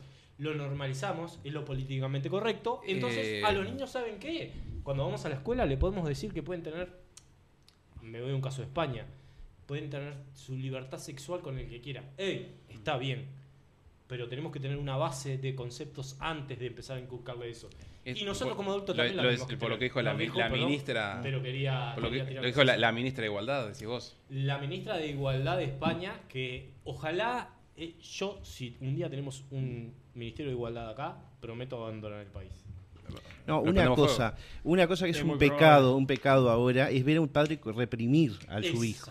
Bueno, Ese- porque eh, no podés fue ser lo- botón. fue lo que hablamos está la vez- mal. fue lo que hablamos la vez pasada. Esto es- esto- cultura en el cual vos tenés que ser amigo de tu hijo. Que no podés ser Y amigo. Pero- y eso ¿quién está introdujo esa cultura en Uruguay? ¿Quién introdujo esa cultura en Uruguay acá? Los Claro. padres no son amigos de sus No, hijos. no pueden. Los padres son padres. ¿Quién introdujo esa cultura en Uruguay? Porque- introdu- amigos hoy hablamos de la política. La introdujeron los políticos diciendo que a los niños no se les puede pegar. Y por eso los tipos saben que las consecuencias de no dar un- una buena zasca que tu amigo se enojaba a un purí cuando es necesario. Sí, vamos a aclarar es para producto- gente- Sabía que vino en un contexto que- difícil que en el no es cual lo- los padres abusaban y ejercían violencia Claro. intrafamiliar, no solo con las mujeres, no solo con sus parejas, sino con sus Cuando hijos. es- El problema el- es que viene el- el- toda la otra gente de la generación de cristal que adopta eso y le baja el estándar de valor o de seguridad a eso. que Cuando decimos, no pero- cuando decimos pegarle a los hijos es un correctivo. Es donde un no le correctivo, o sea, fue lo que dijimos la no- otra no vez. es darle- Todo el mundo sabe lo que no es es un darle correctivo. una, hecho- una de piña y noquearlo, y no no tiene nada que ver con Hoy en día el correctivo es sacarle el celular, ¿viste? Bueno, bueno. Bueno, está bien igual, está bien, puede ser Sí, un obvio. correctivo de eso. Puede ser, porque en realidad los correctivos se aplican a lo que el niño va a sentir como que le está sacando algo. No tiene por qué ser, vamos a decir, cagarlo a palo. No. Puede ser un teléfono, puede ser una computadora, puede ser dejarlo de llevarlo al fútbol. En mi caso, que yo hice taekwondo mucho tiempo, yo tengo una referencia que es mi profesor de taekwondo que, me, que siempre, y yo en ese momento, antes de tener un poco más de educación como tengo ahora, me llamaba la atención y me decía, le decía a las madres, madre, usted cuando vaya a traer, cuando su hijo quiera más venir al taekwondo y quiera más venir y se manda una macana, al contrario, no lo traiga, señora, porque ese es el castigo que va a tener él. No le pegue, no nada, no es lo que traiga. sí, es que más allá de la inteligencia que tienen las personas, el, el tema, viste, de cuando uno hace algo mal, eh, darle una reprimenda y sacarle las cosas, eso enseña. O sea, es como, como funcionan los perros, ¿viste? Vos el perro dice sentate, le das un comi- una comidita y ya está. Si vos el pibe hace lo que quiere y encima lo premiás, es lo mismo. Bueno, podríamos Bueno, traer pero- la frase que dijo Gonzalo del chupete digital, que fue muy el buena. chupete digital, el chupete digital para mí es un gran concepto, hay que implementarlo. El chupete digital, para que ustedes capaz que no lo saben, es justamente cuando el niño se queja o cuando hace algo, el dibujo de la galletita sería el teléfono. El teléfono, el chupete es el, cel- el pelotita, celular. nene, toma el teléfono, andate a mirar, yo hago mis Pero, cosas. pero es lo que hacen, es lo que que hacen. hacen. Lo Sí, veo. pasa- o sea, cuando pasa. estás jorobando, toma el teléfono. Bueno, una, una de las cosas Eso que... sería que- un aspecto, perdón, pero Una- yo una- quise meter desde no, mi no, punto que es- era es- el es- tema de es- padres ese y es- la ese- familia. ese está- está- es, es un tema importante, eh, que hay que hablarlo siempre, pero que se lo deja de lado porque hoy en día eh, criar a los hijos es darle un chupete digital. Exacto, exacto. Pero Pero, un- el, el- el problema este con Valenciaga es un poco más profundo, porque además... Claro, es que es lo que yo quería ir, porque, porque este tema, ¿no? Que te están diciendo, ¿no? que la empresa se llama Valenciaga, que él tiene relación con un demonio, el nombre, que acá, viste, uno ya tiene que ahí decir, epa, uno tiene que tomar en serio esto, no tiene que tomar como que es producto de la casualidad o que es una joda, porque justamente, ¿qué es Val? El Val es uno de los demonios a los cuales se le sacrifica a los niños. Acá la imagen que yo les estaba mostrando esta, es una imagen antigua en la cual se le está dando al dios Val, un niño. Editada eh, se la vamos a poner en el podcast. Yo no sé, Eh, estoy, eh, eh, no sé, estoy diciendo un disparate, pero creo que viene de la época de los Anunnaki por ahí. de los sumerios, Los cosas. Todas estas sumerios. cosas son, son muy antiguas. Sí, o sea, más o menos nosotros o sea, no- muchas veces la gente ve el mundo como que arrancó ayer, pero No.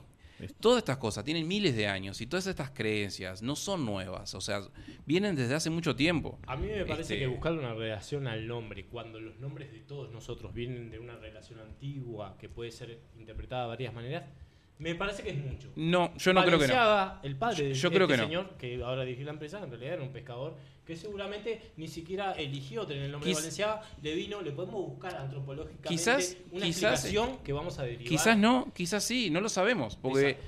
porque mucho- Como no lo sabemos, hacer pero tiene, en ese punto. pero tiene mucha es- pero tiene mucha relación porque tiene demasiadas coincidencias ese es el tema y no son coincidencias tan forzadas porque por un lado en la división del nombre que justo hace referencia A un demonio y encima es un demonio al cual se le hace sacrificios con niños te muestran los justo es una publicidad para niños te muestran todos los detalles de, de sacrificios de, de pedofilia que está todo relacionado a lo mismo al mismo mundo y ya va más allá de la mera yo creo que casualidad es verdad lo que vos decís. porque capaz que si era Sara, bueno, tal, Sara no tiene nada que ver con Val. Y capaz que si alguien te decía, no, porque si a Sara le pones la A y le sacas una Z y le pones una W, no se tiene- transforma no en... tiene que ser necesariamente el tema del nombre, o sea, no tiene por qué ser tan explícito. Exacto. Y es más. Pero es que más, justamente esto es explícito, es bastante explícito porque te lo Eh, están sí, mostrando. esto, pero Te lo están ellos te- mismos te lo están mostrando. No es que no es que alguien agarró y lo dijo, no, mira, esto es una boludez. No, ellos Bueno, en las fotos te el lo están diciendo. Si el tipo se llamara David de la empresa, me vas a decir, no, lo que pasa que viene de los antisemitas, Capaz que, ca- capaz que en ese, los- en ese caso, capaz que no te la creo. Pero en este caso, ¿Por qué no? en si este sería caso- la misma cuestión, Darío. Porque la acá, por- pensamiento porque que la foto tenés. tiene una foto, tiene una de las fotos tiene un mensaje que dice Val con doble A. Bueno, más allá del nombre, que me parece que eso es muy rebuscado, creo que hay otras señales que son más importantes. Pero no por el nombre Valenciaga. No, hay una foto que tiene una- un prendedor que dice Val con doble A. Y Val es un demonio. Y justo es una campaña de niños. Y justo está relacionado con todo este tema. Ya, esto ya no es casualidad. Esto es planeado y, va dirigido a las personas que tienen que ir dirigidas. Nosotros quizás lo vemos, lo pasamos por alto, no nos damos cuenta. Pero otras personas que están mucho más atentas se dan cuenta. Se dan cuenta de estos detalles y se lo muestran al mundo. Y vos lo que tenés que hacer con esto es tomarlo, mirarlo y después a lo que es. Para la próxima prestás atención. Porque va a volver a suceder esto, porque sucede mucho en las publicidades. Y sucede mucho con las, con las publicidades de los famosos, que siempre te sacan tapándose un ojo. Todos los famosos tapándose un ojo. ¿Por qué? Y bueno, Yo creo que señales hay muchas, yo creo que en este caso especial, el punto más fuerte, además de buscarle coincidencias en el tema del nombre, que en eso yo no coincido mucho contigo, que no quiere decir que esté mal, es muy explícito. déjame terminar. Y Es muy explícito para ti que te estás fijando en eso, como te digo, si tuviera un nombre de origen... Si se llamara Sara, semita, si se llama Sara, te lo puede decir, no, pero Sí, eh, pero a y lo que voy lo es... que pasará adentro y vos no sabés. Exacto. O sea, a lo que eh, voy es, a lo que voy es. Como Siempre- dice- siempre son muy explícitas los A lo que voy detalles. es, como dice Darío, es estamos hablando de un- una publicidad que está mezclando un tema de niños, un tema de niños, porque además el fotógrafo que viene haciendo esas presentaciones, lo que él hace es una muestra, en realidad tiene un libro, además de, de- no sé si un libro o un tema de retratos que generalmente muestran los niños con sus juguetes. Es como nosotros como sociedad unimos esos dos términos y realmente no estamos viendo la peligrosidad que eso tiene. ¿Cómo unimos el tema de niño con un tema comercial que es para adultos? sí, o pero sea, bueno, ¿cómo, pero hacemos, cómo nosotros como Es que sociedad ese- es que el- llegamos a meter esos dos temas en Porque el mes- porque- comerciales y no nos damos cuenta No, no, de, es que, que- esa, de que esa asociación no es posible? es que, que porque la mal. asociación la hacen ellos. Claro. Porque justamente estas personas que creen en el diablo siempre meten el tema de los niños. Porque si vos ves las imágenes que se, se ven de- del demonio, a ver, le voy a buscar acá. Pero Darío, no, no necesariamente. de- Bueno, ustedes capaz no se acuerdan. Hace unos años acá en Uruguay se armó Flor de Lío porque en Kutza, que Kutza que yo sepa no hace alusión al demonio ni nada. Una de las mejores compañías de transporte del. Uruguay que Darío dice que hace 10 años que no se tomó un ómnibus. Eh, Bueno, este porque es, es muy, muy particular. En Kutza se había formado un grupo de WhatsApp que se llamaba Los Fenómenos. ¿Y qué eran los fenómenos? Era un grupo de, de gente que estaba vinculada a la CUTSA que contrataba servicios sexuales de gurisas que eran menores de edad. Se armó flor de lío. Entonces, a ver, no necesariamente. Mi pregunta, Sí. ¿Puedo hacerte una pregunta? ¿Era un grupo que específicamente buscaba ese tema, esos servicios o es el clásico idiosincrasia uruguaya, idiosincrasia de hombres de juntarnos y decir, che, llegó el fin de semana, nos vamos para el putero? Aparentemente, Mm. por lo que dijo la prensa, sí. Lo que pasa es que son esas cosas que uno no está ahí como para saber hasta qué punto era cierto Claro. o no. Mira, Pero. Para, para, o sea, no, no, estaba. No, no. esto es, esto es una estatua que está en Nueva York, en Nueva York, que es, ¿saben quién es este muchacho? El diablo. ¿Quién? El diablo. ¿Y qué tiene el diablo alrededor? Niños. Niños. Exacto. Más que el diablo es un demonio del diablo. No, es el diablo. El diablo mismo. Y mira lo que tiene en el medio, el cancerbero, Mm. la, la estrella. Todo esto no, no es casualidad, todo esto está explicitado. Perdón, perdón, está ¿no? total Pero y completamente ¿acaso- explicitado. ¿Acaso la oposición, que sería el bien, que sería, bueno, no Sí. sé, voy a decir algo, yo no estoy mucho con las religiones, pero Jesús, etcétera, y todas las religiones, ¿no tienen a los niños también al lado? Y no han pasado. Eh, A ver. Por supuesto que sí, por eso hay que prestar atención. Justamente. También porque- se te pueden integrar a tu, religi- a tu religión. Por ejemplo, estamos hablando del tema de la pedofilia de la iglesia, más o menos estás tocando ese tema.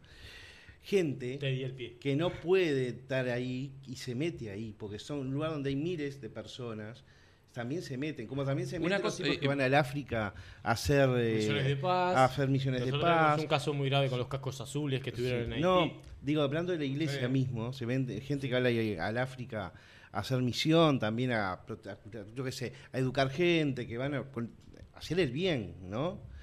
Como, y- pero también se meten estas otras personas que hacen esto, y eso es un problema mismo para la iglesia. Y a ver si encuentran las similitudes entre estas estatuas de George Washington. quiero, quiero aclarar y antes George Washington a Darío y- de que va a poner estas imágenes en el podcast porque estamos mostrándolo y la gente no lo está Sí, mirando. que editarlo. eh. Acá pueden ver como el amigo George Washington tiene exactamente la misma pose que el amigo del diablo. Y esto tampoco es casualidad.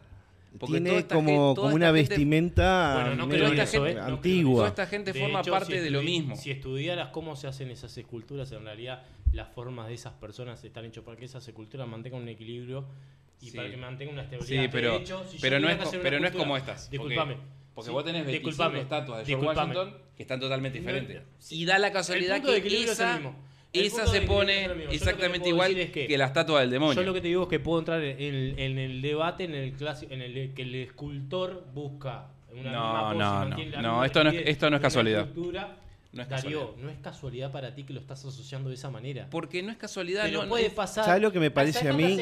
eh, ¿Cuántas, ¿Cuántas esculturas de Jesucristo debe haber así sentadas? ¿Sabes lo que me a parece a, mí? si ¿Sabes lo que me a parece buscar, a mí? Que el escultor ahí lo que quiso hacer mostrarlo como un emperador romano. Exacto. Es lo, Pero o es algo que esa es la asociación que tenés, que tenés en la mente no, de. Con es un como- es- físico escultural así que creo que George Washington no tendría, que no creo que iba al gimnasio Exacto, después. en una posición de, de hombre fuerte, de hombre fuerte. Es Para que- mí lo es que quisimos eso, es- así. eso es lo que uno asocia. Pero- Mira, eh, y esto sabes por qué te lo digo, porque hace un tiempo atrás salió una foto de acá de Uruguay de varios políticos yendo caminando por la calle, todos puestos, viste, con sobre todo. Sí, las gabardinas. ¿Y qué fue lo primero que dijo la gente? Ah, parecen un grupo de mafiosos.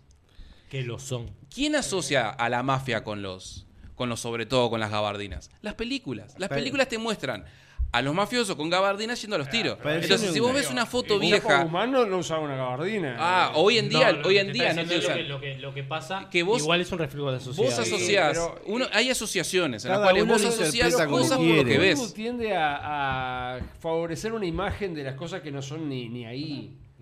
O sea, siempre han creado una imagen ficticia de, de- de las cosas y uno se termina creyendo eso porque lo ves ahí en las películas. Perdón, pero eh, un tipo de gabardina tirando tiros no es una imagen ficticia. Lo que pasa en la sociedad, esa sociedad de ese momento, no se Claro, vestían pero- con el gorrito, ¿eh? se vestían no. con trajes. Hay un montón de Yo, cosas yo la verdad que me llamó la atención porque todos tenían gabardinas casi del mismo color. Eso pasó hace como seis años acá en Uruguay, un poquito Sí, más. O sea, yo ¿Qué, qué es lo que quisieron hacer? Eso solo ellos lo saben, porque me parece muy raro que todos vinieran de la casa con la misma gabardina. y quizás quisieran dejar un mensaje, No, que son justamente estas cosas. Parecía tipo Gacha, Dar un el mensaje. inspector que- Sí, Gacha. el inspector Pero Gacha. Que como que iban a En investigar realidad algo. da más gracia que lo que realmente Yo- yo representa. lo que creo que- no, nunca entendí, no, nunca entendí Mira, la otra vez creo que escuchaba a Agustín Laje de- decir estas cosas. Uno, si esta gente cree en el demonio, es porque Dios existe en cierta Claro, forma. obviamente. Entonces, Hay que tener cuidado con todo esto, hay que prestar mucha atención porque lo que están dirigidos a todas estas cosas son los niños. La diversidad, el género, todo eso no está dirigido a los adultos, No, está dirigido a que los niños. Yo creo que está dirigido hacia los adultos porque son los adultos que son responsables de esos niños los que van a influir Sí, en esa pero por algo Disney te saca películas con género de- para niños. va, eh, porque es es para ¿A qué te referís? Me gustaría entrar en ese tema. ¿A qué te referís? Por ejemplo, nosotros hemos Vos- hablado vos de ves- una vos- princesa que, vos ves la- que Lightyear. sale de los escan- de los, Perfecto. eh, Vos te ves estándares. la película Buzz Lightyear, ¿tá? Sí. Ve- ¿Ves Buzz Lightyear? No Sí. la vi. Perfecto. No, Y ven, un niño te mira a dos nenas dándose besos o dos niños dándose besos. Y eso es lo que el nene aprende. Yo- yo- eso es lo que nosotros aprendíamos cuando éramos chicos. ¿Qué, qué, qué, qué queríamos ser nosotros cuando éramos chicos? Queríamos ser Jean-Claude Van Damme. Queríamos ser Rambo. ¿Y ahora qué van a querer ser los niños? Quieren besar a otro pibe. Mira, Por eso, Yo estoy viendo- el, el LGBT, es más, los líderes del LGBT, en Estados Unidos, los que han estos, son líderes, que están en los libros estos, son los líderes de los movimientos pedófilos de Estados Unidos. La NAMLA. La. NAMLA, búsquenlo. te Esto no son a- les voy a dar un ejemplo de lo que yo estoy viendo en Netflix una serie española llamada Elite. Elite. Esa serie Elite, en la sexta temporada, empezó siempre siendo una serie fuerte, así, eh, bastante que mostraba eh, temas sexuales, que- temas de chicos de 16 años haciendo tríos, no sé, cosas que no es tampoco lo- la realidad de este mundo. Pero Eh, ya disculpa, ahora- sí. es la realidad de este mundo, pero lo que pasa es que pasa en ámbitos sociales Sí. que nosotros no tenemos acceso a eso. Pero ahora, pasa. ahora lo que pasa en esta sexta temporada está mal es que los, eh, los malos son hombres Exacto. que se acusan, los acusan de, de violar a una mujer, que en sí es, es dudoso si la violaron o no, pero ya son culpables. Los, todos los buenos son eh, eh, homosexuales, transexuales y mujeres feministas. Eso es lo que te muestra. Exacto. Eh, bueno, todo el que el malo es hombre heterosexual. Exacto, sí, sí, sí. El hegemónico siempre es malo. Sí, entonces, ya te quieren mostrar una cosa, y es para un público adolescente, para un Exacto. público adolescente o un poquito más grande que adolescente. Entiendo. Entiendo un poco por lo que van ustedes, pero tengo que hacer una aclaración. Por ejemplo, ahora salió, bueno, en realidad me ha pasado con, mi, con mis niñas, por ejemplo, en, en el cual han consumido películas en el clásico La princesa que rescata al príncipe Mm. y la mar en coche. Y después Disney ha sacado sus versiones en la cual la princesa ya no es la más rubia la que espera al príncipe, sino es la morochita, afrodescendiente. Y eso no está mal. Es- no está mal, pero el No tema de eso, mal. eso es la multiculturalidad. Si vos te fijas en Estados bien, Unidos, Porque los niños se tienen que sentir también reflejados a cómo son un poco ellos, en el cual no todos son la princesa Disney, sino pueden ser aquella que le costó un poquito más de abajo. Sí, pero, pero, pero el- adelanta. el- ahí el mensaje es diferente, porque eso se está introduciendo parte de lo que es el- el- la multiculturalidad y empezar a borrar un poco al tipo, al hombre blanco. Si vos te fijas, no sé si se acuerdan la campaña publicitaria que fue polémica de Gillette, que, que era en contra de los niños y el machismo. No me acuerdo, no, la Oh, verdad que no. Gillette sacó una campaña, o sea, que Gillette va a- para los hombres, para que se depilen la cara, para que se afeiten la, la barba, era, este, ponía al hombre como el malo, como el malo de la sociedad. Y no solamente te ponía el hombre como la sociedad, sino el hombre blanco. Y había una escena en la cual, viste, eh, pasaba una mujer y un tipo iba a levantársela y caía un negro y le decía, no, no, no, eso no se hace hermano. Poniendo al negro como bueno. Y en Estados Unidos se está dando que las mujeres blancas quieren estar con negros. Y eso no se da por casualidad. Eso se da por ese lavado de cerebro que se está dando en las series, en las películas, en todo esto que se ve. Por eso que la sociedad está actuando así. Por eso Hollywood es woke. No es woke por casualidad. Es woke porque ellos quieren introducir eso. ¿tá? Entonces, por eso, todo este tema relacionado a la Valenciaga y todo esto, todo esto tiene un motivo. Y ese motivo es lavar la cabeza de la gente. Permiso. Pasa al baño nomás. Eh, mientras Pablo va al baño y antes de terminar el tema, hay que. Noticia de último momento. Renunció Alonso. Murió Christy Alley. ¿Quién? Christy Alley. La, la actriz Christy Alley. Muy conocida en otras épocas. No me doy cuenta que tiene. Ya te voy a mostrar. Acaba, acaba de salir ahora. Esto es este pan caliente. Pan caliente, pan caliente. Es sumamente conocida. Salió en películas con John Travolta. Es reconocida. La actriz de. de- Suena. creo que. ¿Te acordás? Creo que aquella de la del.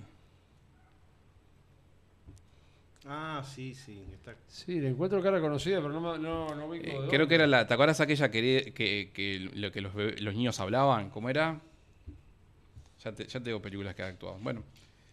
Mira quién habla. ¿Te acuerdas esta? Mira quién habla. Sí. En, en esa era la protagonista. Es reconocida la actriz. Murió, murió ahora. Pero Murió hoy. ¿Estaba enferma? eh, Y no sé, se ve que de alguna cosa. No sé. Habría que ver la, la noticia. Perdió la batalla contra. Contra el cáncer. Bueno, en, en paz descanse Cristian Ley. Bien. Bueno, este, yo no sé si quieren terminar con el tema de Valenciaga o no, pero yo lo que digo es que hay que empezar a prestar atención a las cosas, nada es casualidad. Esto de Valenciaga no era casualidad. No es casualidad. No es casualidad, todo, Para nada. todo entra por, por un motivo, todo se hace por algo. Esta gente se manda mensajes entre sí. A ver, entre ellos se, comunican así. citado el nombre de Laje. Laje, Agustín Laje, siempre estamos en una batalla cultural. Es una batalla cultural. Sí, sí, claro. Que la es- estamos, en este momento estamos peleando nosotros en esa es- batalla. exactamente. Y se, está, y se- hablando en y- este- y en se está estos perdiendo. micrófonos. Se está perdiendo no, porque no el sé main- si se está perdiendo, se está en, en cier- peleando. en cierta forma se está perdiendo Que- porque no se está ganando más terreno. Bueno, pero es como la Primera Guerra Mundial, me parece, una guerra de trincheras. Ahí y es una guerra a largo plazo que, que hay que trabajarla y, y seguir. Contra rivales muy poderosos son. y, con- y tenés todo el dinero del mundo en contra. Todo el dinero y el poder del mundo. Y una de las cosas que iba a conectar ahora con lo que estábamos hablando de Valencia, con todo esto relacionado a lo satánico y todo eso, es un tweet que puso el New York Times, creo que el New York Times no es nada eh, alternativo ni, ni que forme parte de la conspiración, entre comillas para decirlo, ¿no? Que dice, canibalismo, tiene un momento y un lugar. Algunos libros recientes y libros y films y shows sugieren que el momento es ahora. Eh, ¿Te da el estómago para eso? Como está diciendo, como que ahora es el momento de empezar a implementar que el canibalismo se normalice. ¿Qué piensan, muchachos? Bueno, primero me parece a mí que choca un poco con las otras cosas que ellos impulsan, como el veganismo y el vegetarianismo. ¿Y qué mejor manera de reducir la población mundial que haciendo que te comas a tu vecino? Sí, bueno, puede y- ser, pero digo, ¿bajo qué, ¿Bajo qué contexto vas a morfarte a otro ser humano? Porque la tragedia de los Andes lo puedo entender, pero. O sea. Porque, porque esta gente es satánica. Son satánicos. Y, y le- y una de las cosas que le gusta a los satánicos es la carne humana. Pero eso, eso de los satánicos. o se, sea, se ceban, No, se es prueban carne humana real, lo que es tan real cosa. como el día de la noche. No digo, no digo que no exista, pero me resulta más una cosa caricaturesca eso de. Y bueno, de- justamente, habrá gente que, que, estás que crea en eh, el satanismo y esas cosas, pero. Y bueno, no es joda, fíjate que, mira, te, te vuelvo, te busco otra, otra noticia para, para sacarte la duda. Eh.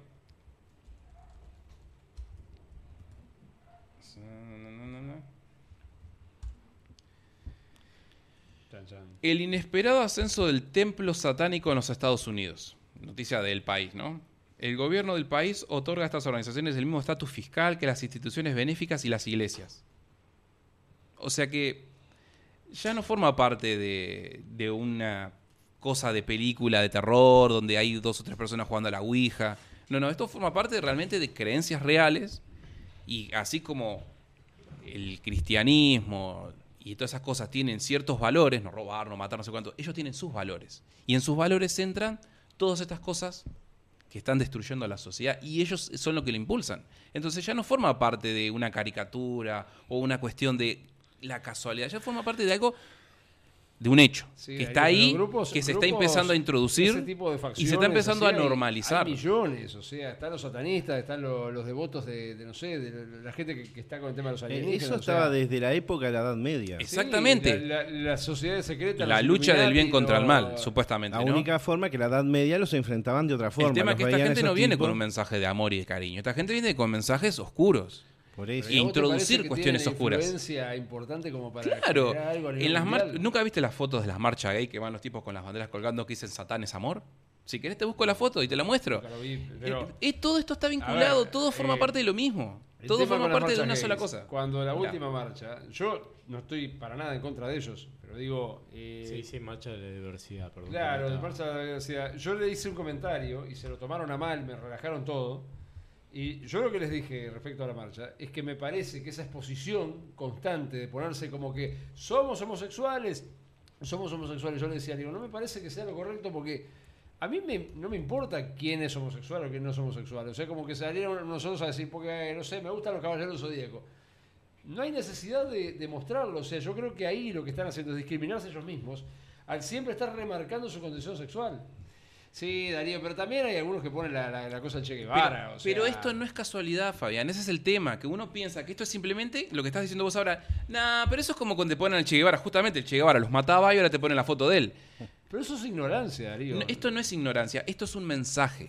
Esto es un mensaje dirigido, ¿viste? A quien tiene que ir. Y esta gente que cree en todo esto forma parte de lo mismo. Por eso la destrucción de los valores. Por es eso va dirigido a los eso, niños. Darío. Por eso, por eso se captan toda la destrucción de la sociedad y de, y de la familia y de los valores, que los valores que son cristianos justamente, por eso el libro que te di, ellos quieren destruir los valores cristianos. Yo no soy religioso, yo no, no pero formamos parte de esa sociedad y esos valores son los que hacen que uno este, tenga una sociedad normalmente no creo, estable. No creo que los valores se, se estén perdiendo. Se por- están por perdiendo. Fabián, ya lo hemos, religioso. lo- lo hemos venido hablando. Yo Ni- creo que los valores se están perdiendo desde el punto de vista de que en la casa no se les Justa- a los exactamente, Mirá. pero no pasa por todo eso viene O sea, No, No, obvio, bueno, esto está por detrás, no, te- no es explícito, pero acá tenés la explic- lo explícito. Decís. Ellos te lo están diciendo. Conceptualmente, Darío, ¿qué es lo que hace más daño? ¿Hace más daño un tipo que pintó una bandera o hace más daño que, Eh. que falta de educación en la casa Darío. o que vayan a pegar maestros? Darío. Pero todo forma parte de lo mismo.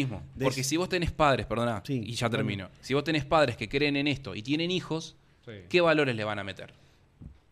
Yo no conozco ningún ningún padre que le haya volcado valores satánicos a los hijos. Sí conozco padres que por ahí Eh, no, bueno, no, no, no cumplen su rol de padre. Digo, yo trabajo con adolescentes, o sea, mi- la mayor parte de mi trabajo es este, con mujeres adolescentes. Y yo veo la forma de pensar de que quieren todo gratis, que no quieren trabajar, que quieren hacer, que quieren estar echados, que Y, tienen eh, 15 bueno, años enfrentándose a, a medio, a medio liceo. Templo Satánico impone actividades extraescolares para niños y desata la polémica. Sí, yo no lo niego, pero. After no School Satan. Una cosa. Perdóname, ya no es casualidad, y no es una mentira vos ni una decís, joda. Yo no soy religioso. Pero crees que hay gente que está que es satanista y está con el diablo. Y no, no lo creo, Y te si- lo dicen. Y si cree que existe el diablo, también existe Dios. Y sí. Se puede decir. Y sí. ¿Verdad? Entonces, capaz que no sos religioso porque no investigaste bien la parte religiosa, pero estás en una lucha contra, contra el mal, lo que vendría a ser. Pero lo que pasa es que es- esta gente nos quiere hacer mierda a todos nosotros. Ese es el problema. No es que no es que yo esté en contra de eso porque a mí me va a pasar algo. No, me va a pasar no, algo a todos. algo a todos. digo- Sobre todo a los gurises chicos, es lo que yo Sí, hablo con sí, Noelia ¿no? y es lo que habla Pablo, hay que cuidar a los pibes. Claro. Que esto va dirigido a ellos, no va dirigido a nosotros, porque nosotros ya estamos hechos. Eh, ya estamos hechos. a todos en sí. Este, Porque sí. quieren que te re, ¿cómo Sí, sí, porque vos sos el padre de esos niños y vos tenés, te que, vos, vos tenés que estar a favor de lo que ellos. Sí. Vos no podés eh, opinar. Bueno, en pero Canadá- los que van a en estar en metidos Canadá, en el en, tema. Canadá, Darío. en Canadá te pueden sacar hasta tus hijos. Exactamente. y son estas mismas personas. Sí, claro, obviamente. obvio. Por eso hay que estar atento a todo esto. No es un juego. Para ellos no es un juego porque ellos ponen mucho tiempo, dinero y esfuerzo para esto. ¿Entendés? No es joda. Si ellos ponen tanto énfasis en esta cosa, no es casualidad. No es que son un grupo de tres tipos locos que en su casa no se sacrifican ratones. No, no, no. Es la gente que está arriba de nosotros. Los que están bien arriba, los que toman las decisiones, los que van ahí.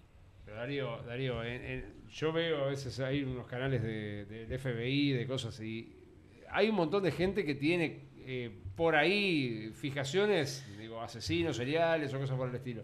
Y eso no significa que sean un grupo que esté por arriba de nadie. O sea, gente que tiene trastornos Ah, mentales. sí, o sea, claro, por supuesto, eso sí. Y eso se da mucho en Estados Unidos. Obvio que Pero sí. También es un país que promueve el uso de armas, que las leyes... este, Totalmente de acuerdo en ello. Y, bueno, que ponen como Pero que pero invadir pero- otros países es... No, pero- está, no, pero- la- Eso es lo que hace el gobierno de Estados Unidos Sí. en, en base a, todo Sí, a todo el, apoyado el movimiento. pueblo, no, no, no, el- una, una el- de el- que siempre te están diciendo porque hay que defender a- Eso- eh, y bueno, eso forma parte del lavado de cerebro bueno, que ellos yo creo tienen. que eso causa y más daño. en el mercado, ¿no? Que dicen que hay una demanda. Está, bueno, está. Ese es, eso es- el tema del mercado lo podemos hablar en otro momento. Pero Yo sí me, me gustaría hacer una reflexión de varios puntos, si me dejan. sí, habla tranquilo. ejemplo, me quedé enganchado un poco con el tema de Valencia y que creo que está un poco enlazado. A mí el tema de los niños me afecta bastante.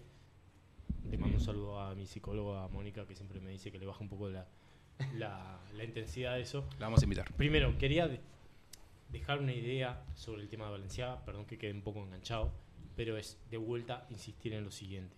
Nosotros somos los que estamos formando a esas personas. En realidad nosotros no somos los que estamos formando a esas personas. Nosotros le estamos dando la base porque la formación viene de otro lado. La formación viene desde la experiencia y la reflexión. Pero lo tenés que Nosotros- proteger. Exacto. Nosotros tenemos que dar una base. Mi opinión personal es, nosotros no somos los amigos de esos niños. Nosotros somos la base y el ejemplo de lo que le tenemos que dar a esos niños. Por favor, hagamos el esfuerzo mental, psicológico, cultural, de darle el abanico de posibilidades a esos niños, pero desde otro lado, desde el tema de la contención, no desde, desde, desde el tema de la comodidad.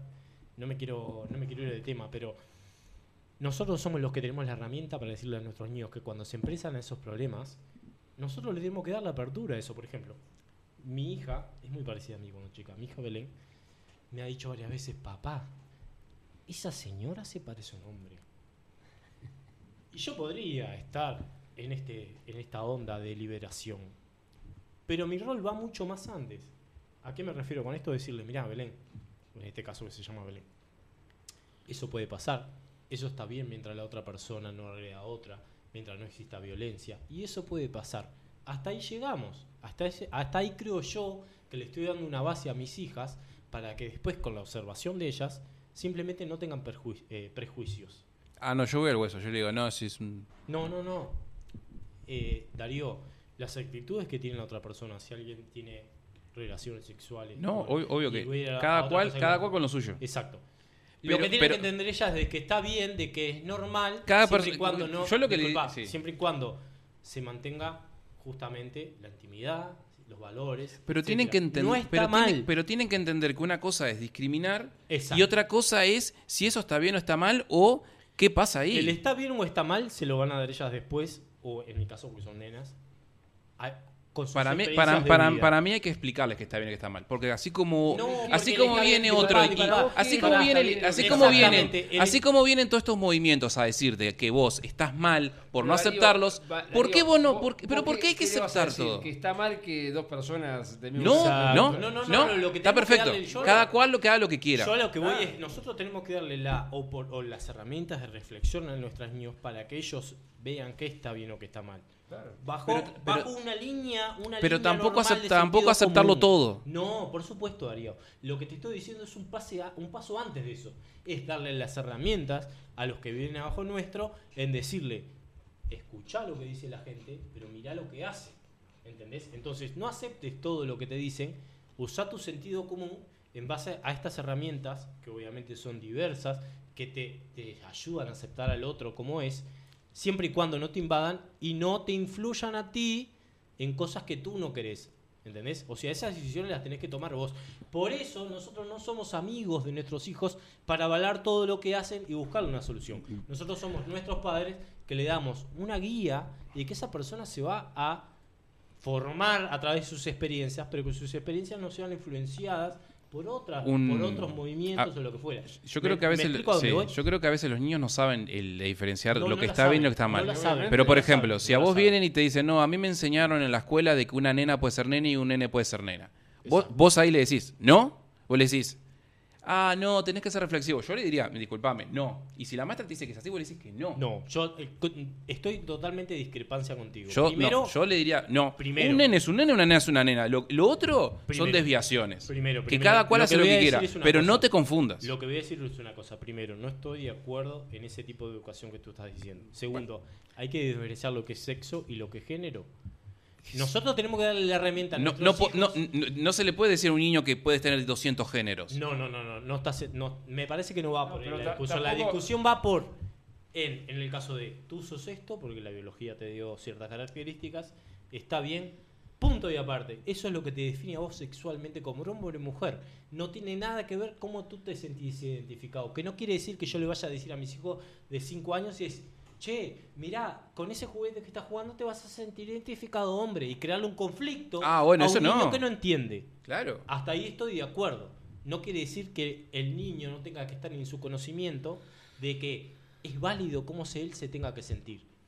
No estoy de acuerdo en darle esas ideas a un niño yo- que no yo- tiene yo- una eh, base educativa, una base educativa o una base de valores que todavía no puede discernir en realidad en las propias decisiones. Pablo, pero cuando nosotros éramos chicos, nadie nos venía a decir, a ver, ¿cómo te sentís? ¿Te sentís hombre? ¿Te sentís mujer? No, No. Eh, vos estás, eh, los niños lo que le están haciendo ahora, los están manipulando. Perfecto. Yo para mí a los niños no hay que, a los niños hasta los 14 años, por ejemplo, no hay que les hablarles nada relacionado ni al género, ni a la sexualidad, ni a nada. Que simplemente hagan su vida. Porque no es necesario, porque nosotros, cre- estoy- nosotros crecimos de sin nada de eso y estamos acá. Yo creo que lo no que hay que darle es una base de empatía en el, en el cual no La- se pero, pero, mal. pero, pero, pero, No, pero, pero nosotros no éramos empáticos cuando éramos chicos. Vos no serías empático, yo soy bastante empático. Yo eh, no, vi- no, eh, Pablo, Disculpa, disculpa, todos éramos empáticos de niño. Yo veía en el ómnibus una mujer. Mirá, pará, te voy a contar esto. Me acuerdo de mi madre decirme, de cuando el chico me dice, Belén es muy igual a vos, por el caso que yo les traía ahora.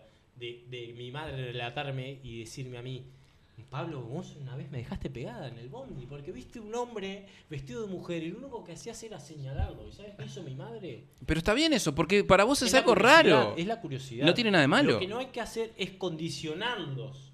Pero que una cosa esté bien pero-. Bueno, pero era lo que volvemos a otros temas que habíamos hablado. El problema eh, no es tuyo, el problema es de la otra persona si se siente mal. Por- decime, si, si la persona que es que va vestida, no que es hombre, que va vestida como mujer, ¿está? Se siente mujer, él quiere ser mujer y quiere ir vestido como mujer. Si otra persona lo mira y lo señala, si él se pone mal, es problema de él, no es problema del resto.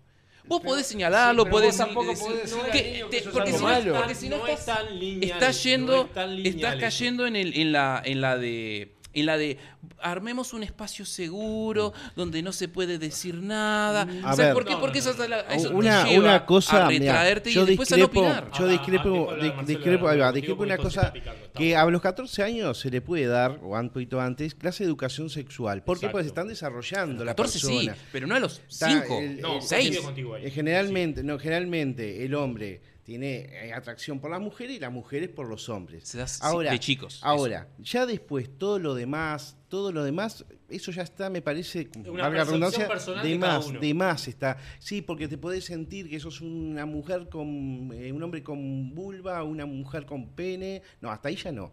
Ahí, ahí ya es eh, ir mucho rebuscado todos esos Pero temas. tú estás hablando desde el tema de educar a los niños No, de o de que o no, de juzgar de- a una no, no, persona no, si no. sienta mal o bien No, por cómo de- se no, no, no, para nada. Pero pará, eh, déjame siempre te van a terminar, juzgar déjame terminar el- el mi- Creo que en un liceo se le puede explicar eh, científicamente, científicamente, qué, le está pasando a esa persona con, la, con el desarrollo, qué le- qué no. Después, si esa persona se siente diferente, bueno, ya ahí tiene que ir a otros lugares para que lo puedan guiar un poquito más.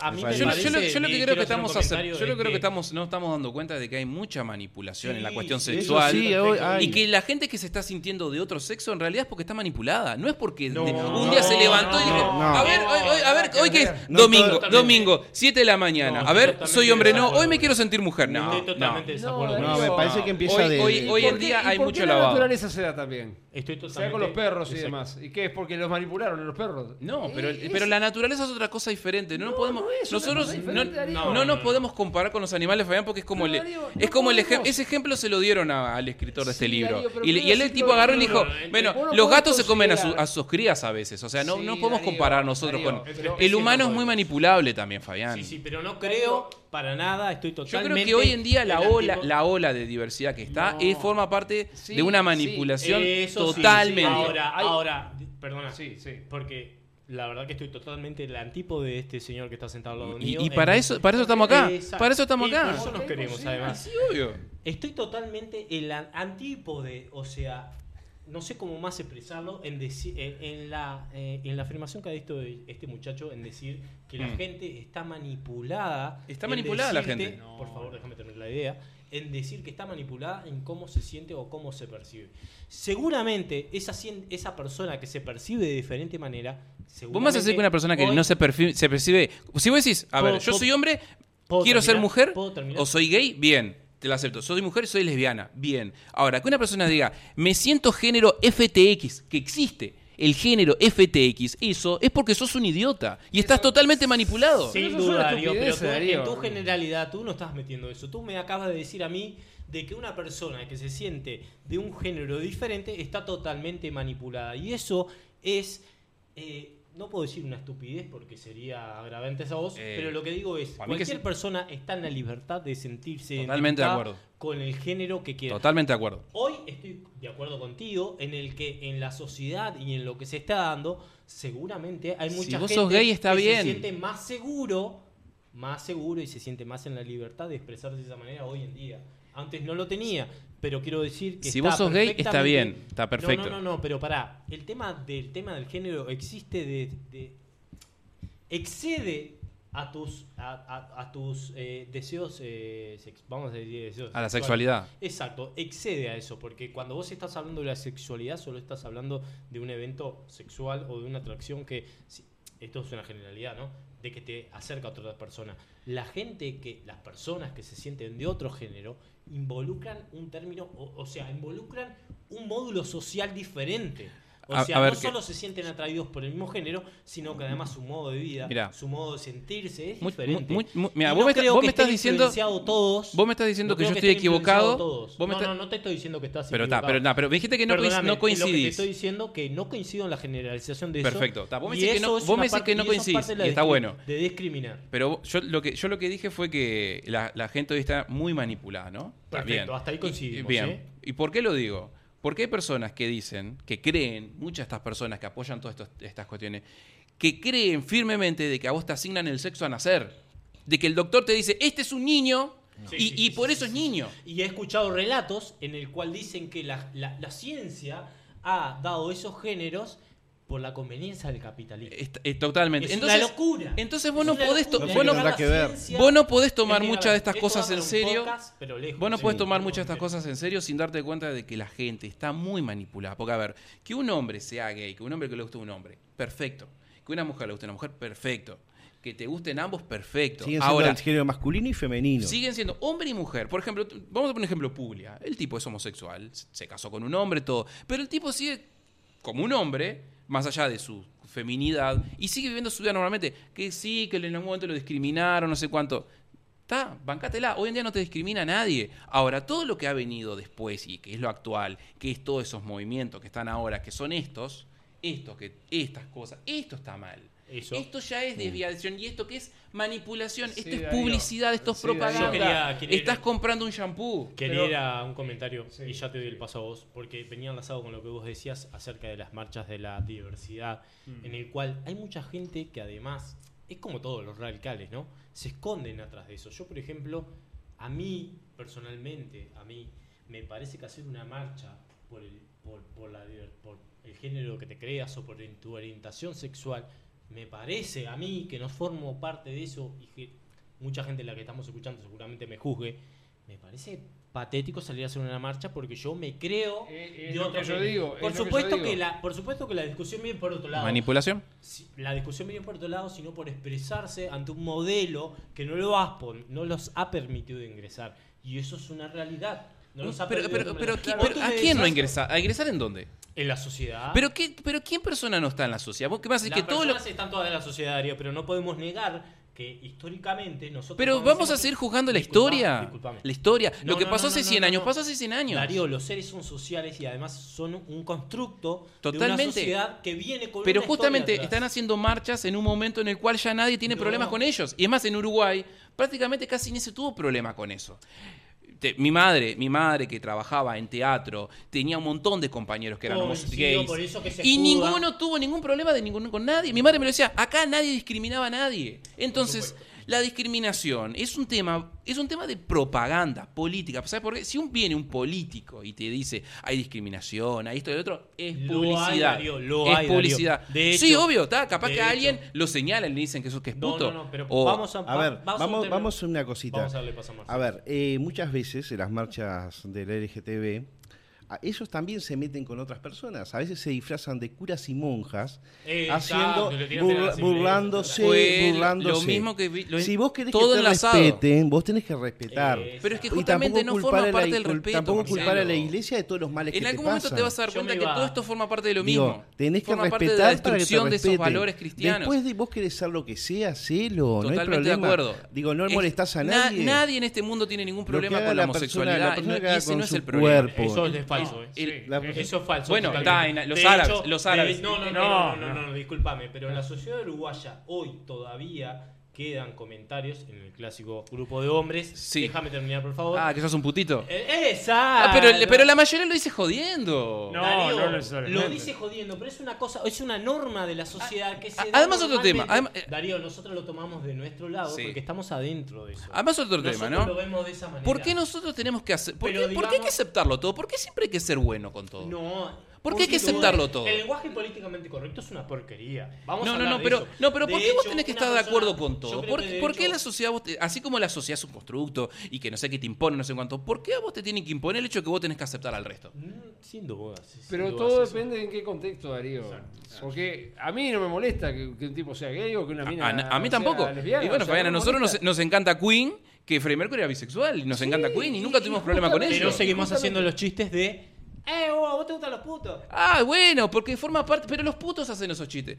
Acá, el, el portero acá del coso, hablando la otra vez, haciendo chiste, él mismo que es negro, él le decía, no, negros de mierda. él mismo lo decía. Entonces, hay una regla, hay, hay que saber diferenciar lo que es un chiste, le decirle a tu amigo, ah, eso Sí. es un puto, a realmente estar en contra. Porque mientras vos no salgas a la calle con un machete a matar gays, Bueno, bueno. Sí, hay no una hay ningún la- problema hay con la eso. diferencia entre racismo y, y xenofobia. eh, xenofobia no, eh, o sea, una cosa es una persona, sus gustos personales y otra cosa es la raza de la persona. Bueno, esos son temas. son- Claro, pero, pero viste que todo está embotellado dentro de lo mismo, ¿viste? También, Por- sí. también voy a aclarar que en la situación actual mucho el tema, yo siempre marco, lo hablamos en el podcast anterior, el tema de dónde está la línea de donde uno pasa la victimización y cuando realmente es víctima. Yo creo que hoy en día la mayoría es victimización. Yo coincido un poco contigo. La- es, las es un- es víctimas- un análisis un poco más Las profundo. víctimas reales son tan mínimas, tan mínimas que se, se está... Pero- justamente, las víctimas reales están eh, diluyendo... Quedando- quedando afuera. quedando afuera de la discusión afuera. por culpa de toda la victimización Bueno, falsa. Lo que, lo que, a lo que iba es, es que también es un poco la percepción personal de que, que tiene cada uno. Por supuesto, nosotros estamos en la idiosincrasia de hacer esos chistes, pero también depende de la otra persona de cómo se lo tome. Muchas veces, en esta línea de la victimización, yo he visto en la facultad, he tenido muchos casos, les mando saludos a mis, a mis compañeras, que en realidad son 90% de la facultad, que Disculpa, ¿qué, qué estudias? eh, psicología. Ah. Muchas de ellas además son intelectualmente muchas más avanzadas que yo, pero están en la adjudicación de, digamos, de valores o de percepción personal que le ponen a las palabras de otro, que es lo que vos decías. Ah, bueno, pero yo hago un chiste así, pero el otro puede estar en el caso de que se lo tome muy normalmente, como este portero que vos decís, y está el otro que se pone de, no, ya me agrediste.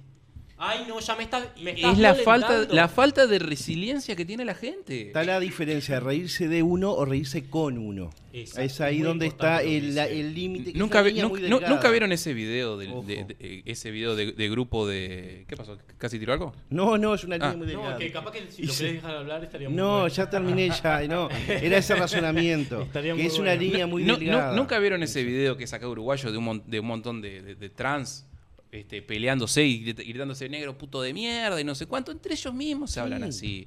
O sea, no podés... eh, Pero no puede podés- haber un análisis que lo que quiere decir es que están en una sociedad. No, no, sí, no, sí. no. Bueno, No, déjame yo terminar, esa no la vos no lo terminás porque seguramente no sea de ese colectivo, pero esa, ese colectivo también está inmiscuido en las reglas que tiene la sociedad. Es obvio que use esos términos cuando todo el mundo lo usa y cuando le sale de, pero- de lo visceral. y y ahí van y a ahí políticamente Por- correcto por- todo el tiempo. ¿Por qué tenés que Van ser políticamente correcto? cuando les conviene. ¿Por, por qué no puedes, ¿Por qué tenés que ser políticamente correcto todo Yo el tiempo? opino que no hay que ser políticamente correcto porque O sea, siempre- justamente el eliminar todo ese- todas esas cuestiones, de hacer los chistes, no sé cuánto, lo que te hace, te retrae y te, es Te una- es- censura, te censurás te a vos mismo. Y lo que termina transformando es que todo el mundo se termina transformando en una bolita de cristal. Eso y que el día. Eso es que- verdad, ahí coincido contigo. un día, un día va a suceder en el cual vas a llegar a la oficina, vas a decir buenos días y los y las personas que son depresivas se van a ofender porque para ellos los días nunca son Bueno, buenos. de- de- Entonces vas a llegar a ese punto. De hecho, pasa en la facultad donde, donde yo soy frecuente, que no quiere decir que esté bien o está mal, no quiero hacer un juicio de valor y que después me suspendan, pero digo que llegan y hay muchas clases que yo he tenido que dice eh, hola a todos, a todas y a todes. Yo, si me pusiera en el mismo pensamiento que ellos, por más que dijeran todos, me puedo sentir discriminado. ¿Por qué? ¿Y por qué no me dicen Pablo? ¿Me explico? O sea, llegan, dicen todos, todos, todos. Ah, Yo hubiese- señora, usted nos dijo Yo Pablo, me puedo ¿sabes lo que le, ofendido. ¿sabes lo que le Le diría yo. es- Usted es una burra gramatical. Al- Porque todos ya incluye a todos. Yo coincido contigo perfectamente, pero lo que te digo es que justamente dónde está la línea de victimización, yo usando el mismo proceder mental, me podría sentir discriminado. Sí, no, pero hay algo, hay algo peor que no eso, sino que te, vos te sentís como medio con temor a que te puedan suspender por lo que vas a decir o por lo que puedas opinar. Sin duda. Censura. Entonces, te están, es como tipo dictatorial Es como que, que fueras, yo Hoy qué es la dictadura del, De- de lo políticamente del correcto. Y bueno, pues eso es porque uno cede, cede en, en ese del buenismo que hay que aceptar, que hay que validar. Y entonces, ¿qué pasa? Vos te reprimís y, con- y llega un momento no vas a poder ni siquiera ni decir ni hola. Bueno, pero no nos podemos reprimir, o sea, no podemos entrar en ese contexto sin, tra- sin traer lo histórico de atrás. Para que ustedes Que decían que era casualidad, que- que para ustedes que decían así. que era casualidad lo de la estatua y la posición de cómo estaba George Washington y cómo estaba el diablo, para que vean que no es casualidad. ¿Tá? Porque que te pongan un dibujo de la escuela de Satán con el mismo formato. Para que la audiencia sepa, estamos viendo una, una imagen ¿Sí? de, de un, de un blog de George- estos, es- son, estos son fotos aparte. Este es George Washington. Eso yo, Mágico está sentado, lo vamos a poner editado en el Steam, en el stream. Este, está sentado sosteniendo. Estás sentado en una posición con la manito para arriba Esto y con es una amateur, regla. Es muy amateur, pero lo vamos a mostrar así. Y el amigo el demonio que estaba ahí también, espera que lo voy a volver a poner, que estaba en la misma posición. Control Z. Yo, a mí eso no me dice nada. A mí esto me dice mucho. Me Porque dice muchísimo. Tú, mirá, tú tenés, mirá, yo te voy a decir una cosa. Tú Mm. tenés un sesgo de confirmación muy No, grande. Esto es. Decime esto por es- qué no. Decime por qué no. Porque te lo ¿Sabés lo que es el sesgo de confirmación? ¿Por qué? No, no, explícame. Bueno, el sesgo de confirmación es cuando uno, por ejemplo, estoy buscando un tema Sí. y generalmente lo- las personas recurren a esa información que generalmente confirma lo que nosotros estamos pensando. de Para, para vos esto es Y- casualidad. discúlpame, y evitamos toda la otra evidencia empírica, científica, que nos explica otras ciertas cosas. Nosotros cuando hacemos esti- investigación o cuando formamos nuestros valores, tenemos que estar conscientes de que nosotros generalmente recurrimos Sí. por inercia a esas informaciones y descartamos las otras que no van con nuestros pensamientos. Totalmente de acuerdo contigo. clásico. Totalmente de acuerdo contigo. Ahora, quiero mucho, pero si una un persona clásico. agarra y te escribe un libro Sí. relacionado a este tema, Sí. va a las fuentes, va a, a todos lados y te dice, esto es explícito. Exacto. Acá los tipos te están diciendo que son adoradores del diablo y esto está relacionado con el diablo. Perfecto, está yendo a una persona que lo único que está haciendo, por más que lo haga empíricamente, es confirmarte lo que vos estás queriendo. Y- y entonces- como por ejemplo, bueno, y entonces- y evitar entonces, ¿cuál es la verdad? empíricos- que Pero, pero, la, pero la pandemia. La La, verdad- pandemia tenía dos verdades. empiece con eso. Tenía No dos verdades. Pero, No, la- por gusto, no por van a censurar. No, pero justamente vos, vos, todas las otras evidencias del otro lado, Sí. las omitiste también. Porque había gente, gente muy importante, doctores y No me médicos. pongas a mí personalmente porque en realidad yo lo que hago es tratar de dentro De de, la- lo que puedo de déjame, la misma forma que vos que yo estoy Déjame explicarme. Lo- yo lo que hago es tratar de buscar la información como la buscas vos, Sí. que en muchas cosas estoy de acuerdo con lo que decís vos, que es una pantomima y un, un tema de control bastante grande. Y otra cosa es mirar la evidencia empírica que hay. ¿Cuál es la evidencia empírica? médicos Porque que si, no- porque si nos sentamos a buscar la evidencia, Sí. vos me decís la evidencia de que esta botella tiene un color verde, bueno, yo te puedo buscar la evidencia de que esta botella tiene un color azul. ¿Cuál es la verdad? La verdad es lo que te diga, lo que vos puedas analizar. No, no, pero ¿cuál es la verdad? Si nosotros tenemos un- una botella y vos me decís que es verde, yo te digo que es azul, y los dos buscamos información y ambos llegamos a que vos es verde y que la mía es azul, ¿quién dice la verdad? Difícil que lleguemos con los mismos métodos Tendríamos que tener a un tercero, diferente. Un tercero que Difícil- vea la botella. Si el, si el tercero la ve verde, perfecto, porque así form- se forman las teorías. Uno tiene una teoría, después viene En realidad otro. las y teorías no se forman así, ¿eh? uno No, tiene una, eso no uno- son las teorías, teorías son, no eso, se eso forman. uno son tiene una idea teorías. de algo. Las teorías no se Son forman así. paradigmas. Está, uno Que tiene una no- idea son sobre algo. paradigmas, escribe. perdón, perdóname, Cuando, diga, no, cuando una idea suplanta a otra, que se cae un paradigma y hay otro. Es verdad lo que dice él. En realidad el paradigma lo que hace es tener en el constante de la historia una forma de pensar que te da ciertas respuestas, de la manera que nosotros las podemos utilizar, ciertas respuestas convenientes a lo que necesitamos. Cuando nosotros dejamos de, bajo esas ideas Mm. científicas o lo que sea, encontrar soluciones a ciertos problemas que nosotros tenemos, Sí. Lo que viene es lo que se llaman las revoluciones científicas, que lo que hacen es cambiar ese paradigma, que puede ser que traiga soluciones anteriores, agregar uno nuevo, que ya traiga lo anterior, pero que dé respuestas a esas cosas nuevas. Sí, bien. Ahí va. Antes, antes se creía que. ¿sa- ¿Saben lo que era? Que antes la gente hacía una sangría. Que la gente se cortaba Sí, sí, y sí. se dejaba sacar sangre pensando Es que eso te purificaba. Hasta que alguien se dio cuenta que eso estaba mal. Es verdad. Pero en el momento se creía que era lo correcto. Entonces significa que vos tenés una idea de algo y eso es- con el tiempo va cambiando. Es verdad. Significa que lo que está establecido en este momento no es el final. No, ni siquiera quiere decir Entonces- que tengamos la respuesta para todos. Y ni siquiera quiere decir que sea lo correcto. Perfecto. Ahora, si vos tenés una serie de pruebas Sí. de algo que te apunta a que todo es más o menos viene del mismo lado, ya no podés evitar esa evidencia. En algún momento tenés que decir, che, esto está para ahí, esto está apuntando para ahí. No puedes decir, ah, no, porque esto viene de los dibujitos animados. No, pero puede pasar lo mismo que con los test de COVID que vos decís, que están hechos para... Pero, pero eso no lo dije yo, lo dijo el creador del test. ¿Puedo El- seguir? Hay una entrevista que él mismo lo dice. El test PCR no se creó para di- diagnosticar enfermedades. Lo dice el creador, no lo invento yo. Y esa es No, una evidencia. Y es verdad, y está hecho para eso. Y de hecho está hecho para ver si tenemos COVID o no. No, Sí. no se creó, es un amplificador de, ma- de material genético, no s- detecta Bueno, virus. Para, nos fuimos del tema. Nos fuimos, nos Pero, fuimos- pero nos estamos hablando, de- pero vos estás hablando del, del sesgo que yo tengo porque Exacto. veo fantasma en todos Sí. lados. Ahora, si el Que creador... lo es, que lo es. eh. No, no, porque ahí están. Sí, ahí están las de evidencias. Hecho, de hecho, yo quiero que todos los televidentes vean que Darío puso en cuestión si esta botella es verde o no. Está- estamos poniendo un ejemplo. Ahora, si yo, si vas a la fuente y el creador, el creador del, del, del, del- del susodicho, él dice esto sirve solamente para esto y lo están usando para otra cosa, significa que se está usando mal. Eso quiere decir que la Universidad de la República, que generó un test de antígenos y toda su investigación. Quizás ese test era nuevo, se creó de cero. No se creó de cero, vino con las, ante- la- las investigaciones pasadas gracias a los proyectos de extensión que tuvo la universidad. Perfecto, pero eso viene de unas investigaciones. Pero el test PCR no se creó para lo que Bueno, se está usando. Igual no estamos en el tema, me parece que nos fuimos un poco. Nos fuimos, pero está relac- pero relacionado- está relacionado un está poco. re- Está, relacionado un poco con el tema del poder y un poco con el tema de lo políticamente correcto que creo que abarca todas las puntas de la sociedad y cómo a nosotros nos hace variar la- nuestra escala de valores para con los demás. ¿Sí? Podemos dejarle un poco la, la- la opinión a los muchachos que nos están mirando enajenados. No, Nos estoy- ¡Nos callamos la boca! Fabián, por Estoy- favor. No se enojen, Fabián, no se enojen, pero hoy hicimos largo, largo, largo No, no, no, Yo estaba última parte, lo estaba escuchando atentamente. No, no, eh, a ver, eh, saliendo del tema de lo que estábamos hablando, del tema del virus, eso que estaba... Digo, hay, hay diferentes cosas, diferentes cosas. Ustedes escucharon el, el proyecto, trabajó un uruguayo de... Cuando desviaron el, come- el, el- el meteorito. Eh, no, no escuché el proyecto, pero sí estuve ¿Para qué, de- ¿Para qué es eso? de la- de esa ¿Para qué es. ¿Para qué es ese tema? Para cuando venga un meteorito, estar En preparados. teoría sí. si, si ahora viniera un meteorito y no hubiéramos estado preparados, ese misil lo hubiéramos tenido que haber hecho en, di- en un, yo qué sé, en dos meses, porque si no se venía el meteorito. Como Armageddon.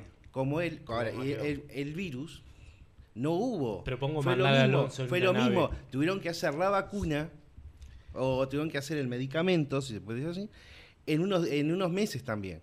Vamos a decir, ah, son cosas parecidas, no iguales. ¿Y, y que qué puede hacemos haber con los mails de Fauci? ¿Qué hacemos puede- con esa información? Que terminar que puede haber Marcelo. temas, puede ser conspiranoico, capaz que tenés razón vos. Pero no es que yo tenga razón, porque Tal esto, no lo, no lo- tal esto no lo vez inventé no. yo, ese es el tema. Sí. Esto no es que yo esté diciendo, yo tengo razón porque esto es así. Es, hay un- una serie de personas más inteligentes que nosotros, en, combinándonos juntos, que ya han demostrado que todo esto tiene relación con un virus que se hizo en un laboratorio en China.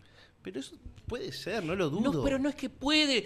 Pero ¿cómo? Yo no entiendo. Esa es la parte que yo no entiendo.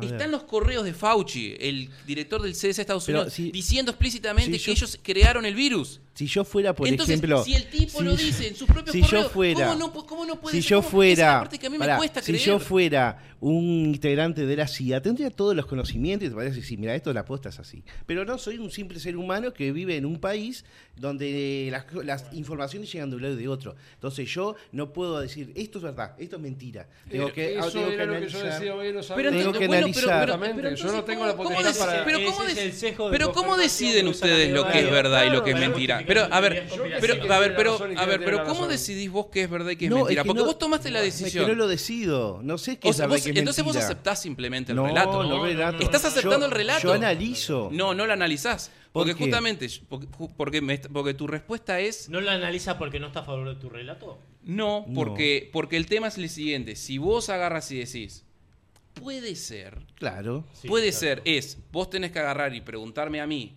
a ver Darío, ¿de dónde sacaste estos? ¿De dónde los sacaste? Sí, Y yo te digo, mira, yo lo saqué, ejemplo, de este libro. sí. Este libro está en la página 43. La página 43 te dice, esto se creó en Mongolia. Sí, Referencia a tal libro. sí. Vas a la referencia, vas para allá, volvés, volvés, hasta que llegas a un punto en el cual alguien te está demostrando que eso sucede así. Es más, Bueno. tenés correos electrónicos de las personas involucradas en el tema que hablan sobre cómo hicieron el virus con la ganancia, bla, bla, bla, bla, bla, bla. Entonces llega un momento en el cual vos ya no puedes decir puede ser. Ahora, pará. Porque si no, todo en el A mí mundo me puede viene ser. Otro con este libro. Me dice la página 4, te dice todo lo contrario que me dijiste vos. Perfecto. Entonces Y yo tengo que leer. Yo tengo que lo- leer. pero ese libro Pará. me lo tenés que traer. Escúchame, yo tengo que leer los dos libros Sí. sacar mis conclusiones. El ¿Sabes cuál es el tema? cuál es lo que tiene ¿Sabes cuál es el tema? El tema es que vos, te, eh, que vos aceptás el relato oficial porque lo viste No, en la tele no lo y yo te estoy dando la información. Yo No te estoy diciendo, anda a fijarte Ustedes esta se- información. Ustedes se dan cuenta que Darío se está quejando del sesgo de confirmación de ustedes. Claro. y Bueno, está pero, aceptando su pero, yo te sesgo estoy, de pero yo te estoy dando Yo- la, la información. yo lo que pasa que yo es te lo que- estoy diciendo, acá esta persona, está, vos, vos me estás Darío, diciendo, yo Darío. creo una cosa, y yo te digo, bueno, demostrámela, y vos me decís, no, No, por- no, no, no, no. porque la, sociedad lo es- aceptó. yo y yo te digo, mira, no yo existe creo lo el contrario. periodismo- No existe el periodismo imparcial. Claro. Exacto. Entonces, cada cual va a decir lo que le conviene o lo que cree. O lo que En- en- bueno, entonces, entonces lo que tenemos que hacer es simplemente pará, aceptarlo todo. pará. Y no, justamente, no, ahí está el tema. Pero si es vos que no tenés acceso a determinada información. Lo que vos me En- decías a- hoy de a- la, de alguna cosa, información tenés yo no acceso, sé Fabián. lo que tiene adentro. o sea, sí, s- ah, lo podés sí. saber. Darío, no sé ni lo que tiene la Coca-Cola adentro, voy a saber lo que tiene eso. Bueno, eso es parte Espera, de informar. Espera, Claro, que- o pero sea- a ver, ¿vos querés que yo te traiga la información de lo que tienen adentro? Sí, ¿Sí o no? Le queremos decir a los televidentes pensás que a, a Darío le encanta este tema y se Pero, enamora. pero, Una pero- pero- creo que, que- creo que pero escúchame, pero no es solamente que- este tema, no es solamente este tema, es el tema de lo que hablamos recién de, los, de- de los satánicos, que es lo mismo. Vos me decís, y puede ser, pero no puede ser flaco, te lo están mostrando en tu cara. Pero ¿y te de lo dónde están sale explicitando. eso, Darío? O sea, vos ¿De dónde sabés sale? que- vos sabés que esa información es fidedigna. Sí. Está lleno de conspiranoicos en internet. Por todos lados. Mm. Pero Entonces- ese es el problema. El problema es que vos reducís el problema a decir, hay gente conspiranoica No, que cree que esto no, es, menti- que no, es no un invento. no el problema está en que que... voy. Es que ahí está el tema. Nadie dice que es un invento. Vos lo que estás diciendo es- Para es- nada. ¿en qué Pero bueno, Yo lo que estoy En- diciendo. yo que lo que- que, ¿Sabes lo que creo, Fabián? Yo lo que creo es que es fácil. Si a vos te vienen con un relato sin pruebas, diciéndote, hay un virus, hay que meterse un pinchazo. Y así nomás. ¿Y quién soy yo para decir que los tipos no están diciendo una cosa real o no? Porque, ¿sabes por qué? Sí. ¿Vo- ¿Vos confías en la política? No. Ya está. nada. Ya, ya me dijiste, ya me lo dijiste todo. ¿Por qué? Porque fueron los políticos los que a vos te obligaron a hacer esto. Entonces, si vos no confías en la política, no confías en los políticos, no podés confiar en otro, porque no es un tema de salud. Es un tema momento- de los políticos, vos porque en algún los momento me viste a mí diciendo, sí, porque esto es cierto, no sé qué. ¿Cuándo me viste a mí No, pero lo aceptaste. Lo aceptaste porque, porque caíste en la misma que ¿Y todos. qué querías que hiciera, Darío? Que, que, no que trabajara más? aceptara, Claro. que aceptaras que era una mentira. Genial. ¿Y qué me va a mantener? ¿Vos? Porque estuve Pero dos vos no años estás, vos no sin estás- laburar. no, los dos años que estuviste sin trabajar fueron los que no hubo fiesta. Sí. Terminó la pandemia, volvieron las fiestas y volviste a trabajar. Y nadie te exigió Pero nada. acaba de decir terminó la pandemia, entonces vos mismo estás confirmando que existió. No, terminó cuando los políticos le dijeron, es más, ¿quieren volver a meter la hora de nuevo? Pero no me decís vos que no existió, que es mentira, que es todo, que es todo un... No, no, no, lo que te dice, lo que a mí me parece que lo que apunta Darío es de que globalmente es cómo aceptar las cosas sin información de antemano, cómo no entrar en profundidad y aceptar todo.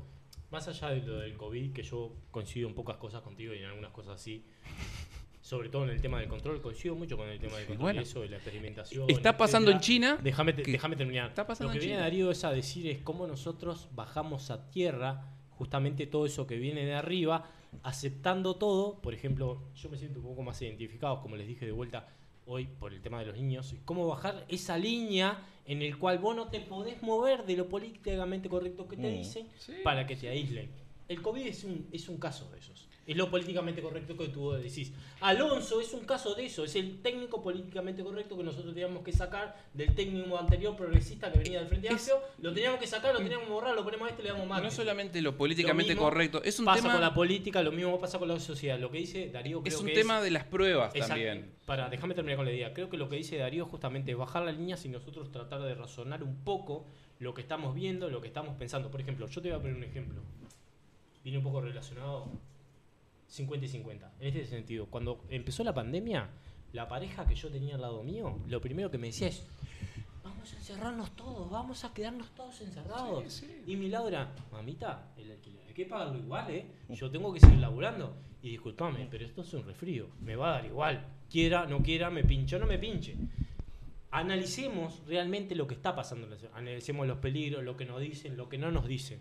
O sea, no quedemos, y esto es un mensaje para los demás, en el caso lo mismo que decía con los padres, no nos quedemos con lo que nos dicen, usemos la materia cerebral, cerebral que nosotros tenemos adentro, analicemos, escuchemos lo que nos dicen y vemos lo que hacen. Y ahí saquemos, pensemos un poco más. no quiere decir estar de acuerdo en tus, en tus cosas Pero es, que, pero es que yo no quiero que estés de acuerdo Y conmigo. segundo, no quiere yo decir lo- que lo- aceptemos todo lo que viene, no es que usemos- vos no tenés que estar de acuerdo, vos no tenés que estar de acuerdo conmigo. Vos lo que tenés que hacer es estar total y completamente desconfiado del resto. Sí. La duda claro. es lo que nos hace existir. Sí, La claro, duda era es lo que nos hace existir. La duda es lo que nos La- hace la- avanzar. La duda es lo que nos hace El- razonar. Pero es lo que yo te dije. Dudemos. Vos me decías, vos Dudemos revisás, hasta lo que nos dicen revisás los este libro y te dice tal cosa. A mí, pero también voy a revisar este otro libro que me dice tal otra. Sí. Y ahí voy a sacar mis conclusiones. Bueno, porque no soy un claro, ser claro, por pensante. eso. Eh, Pero es que no es que yo leí un libro. Pero yo ya sé que leíste e investigaste un montón. Eso no lo duda nadie desde de, de lo que están escuchando en la casa hasta cualquiera de nosotros. Buscó información Ah. que le convenía a él por Ahora, el sesgo de confirmación yo- y eludió a todos Pero- los otros científicos médicos Pablo. que dijo que iban por otro lado. Bueno, Pero, pero esta no es, inform- pero esta no es no información. Pa- Pablo, escúchame. Esto no es información que me conviene a mí porque, me, porque a mí se me, se me pienta la gana. Ya, ya terminamos. Sí, ya No es, no, es, no es- a mí, yo te decir una cosa. Esto, del- esto de las vacunas y todo ese tema, a mí sinceramente no es por... A mí lo que más me importaba era el hecho de que no les pasara nada al resto. A ustedes no les pasó nada, Por supuesto. pero hubo gente que sí. Sí. Un familiar mío le pasó. Sí, de hecho uno de los ejemplos más graves que hubo en esta pandemia, además de la salud mental que tuvo la gente, fue aquellas personas, las más afectadas, más allá de la enfermedad, del aislamiento, fue aquellas personas que perdieron a sus seres queridos y bajo esta doctrina de no podemos acercarnos a nadie que estuvo infectado, tuvo que despedir a sus seres queridos, que convivió toda la vida con ellos y que le tuvo que dar una despedida desde lejos. Mm. ¿Y sabes lo que es lo gracioso de eso? Sí, y esas personas que estuvieron en su último día de vida transitaron una situación aislada, sus familiares transitaron una situación aislada. no y todo el mundo aceptó eso. No todo no, no, Darío, por favor, déjame discrepar con eso. No todo el mundo lo aceptó. Sí, porque lo hizo. Darío, déjame terminar, por favor. No todo el mundo lo aceptó. O sea, hay cosas que venían que personalmente y en círculos, círculos familiares no podemos ir contra todo. De hecho, no quiere decir que si yo no pueda despedir a mi familia, yo lo esté aceptando. A veces estoy obligado. Yo no me puedo ir a pelear con todas las entidades sanitarias. Lo quiero hacer, yo lo... Perdón, en Argentina... se Claro que no. no, y la- los casos que lo hicieron fueron aislados. Y de hecho en Argentina secuestraron un ataúd y se lo llevaron de una comisaría porque no lo querían dejar de velar. Pero el mensaje es claro, no Pablo. decir, lo que yo quiero decir es que la gente que estuvo sometida bajo esos aspectos en la pandemia, no todo el mundo lo aceptó. A veces fue obligada. Obviamente que por la mayoría de la decisión de, la, Mirá, de los gobiernos. un- lo una de las cosas que graciosas es que- que la gente no se sienta culpable, que no se sienta con que estuvo a favor de hacer eso, porque pasó muchas experiencias traumáticas con sus familiares, que no es bueno generalizar. Dos detalles con ese No. tema. Voy a darte una, una chance a favor antes de que empieces con tu discurso. A veces el silencio avala muchas cosas. Dos detalles con eso. Primero que nada, cuando una persona muere, todos los virus que tiene adentro se mueren. Es verdad. O sea que ir, ir a un velorio de un muerto no, No iba a contagiar a nadie. Para empezar. Y eso la mayoría de la gente, si, si lo sabe, no cumplió. Y, y lo aceptó. Segundo, hay que entender algo. El Estado no está para a nosotros obligarnos a no hacer cosas. ¿Está? Por Perdón, eso, sí, por eso tenemos, perdón, por si eso está la seguridad de los demás, sí. No, Sí. no, no, no porque no había ningún problema de seguridad. En Porque la seguridad es un- una cuestión de otros temas, no por virus. Discúlpame, pero en el caso que haya una situación en el cual vos te acercas a- una situación que sea límite y que después vu- vuelvas para atrás y afecta a la población, que esté comprobado, no vamos a decir el coronavirus porque podemos entrar en muchas generalidades. Algo límite que esté. Algo límite. Algo, algo, que sea, algo que sea verdad. Pongamos un ejemplo, algo que sea verdad. Y bueno, ahí capaz que puedes aceptar ciertas cosas. Pero eh, esto no era Bueno, la situación. en este caso especial no. Lo que le quiero decir a la gente es que justamente ese análisis general que vos haces en el caso de que el Estado no está, no, el Estado está para decirte esas cosas. El Estado no está para quitarte tus libertades. Porque El la Constitución dice que vos sos libre. El y, el- Estado- y los la políticos. Constitución dice que vos sos libre mientras tú no afectes a los demás. Discúlpame, pero si inclusive la Constitución no dice eso, y voy a decir algo que no es políticamente correcto, y vos lo haces, y cuando volvés para atrás afecta a mi familia, no lo vas a contar. Y no me importa si está el Estado o no. Está, pero, pero, pero con ese, con ese criterio en relación a un virus, entonces siempre vas a tener ese problema. Y además los virus no funcionan de esa forma. No, sin duda que no funciona de esa manera. En este caso, además, fue O sea, mal aplicado. Eh, Quitarle, nosotros- quitarle el contacto a los demás. De, de a Justamente es el queridos contacto para social el que elimina los virus. Ha sido así siempre. Eso ya se sabe. No hubiese pasado nada si no se hubiese hecho nada. No hubiese pasado nada, hubiese sido Pará, una anécdota. decir que el contacto social es lo que elimina la, la, la segregación de ese virus. Claro.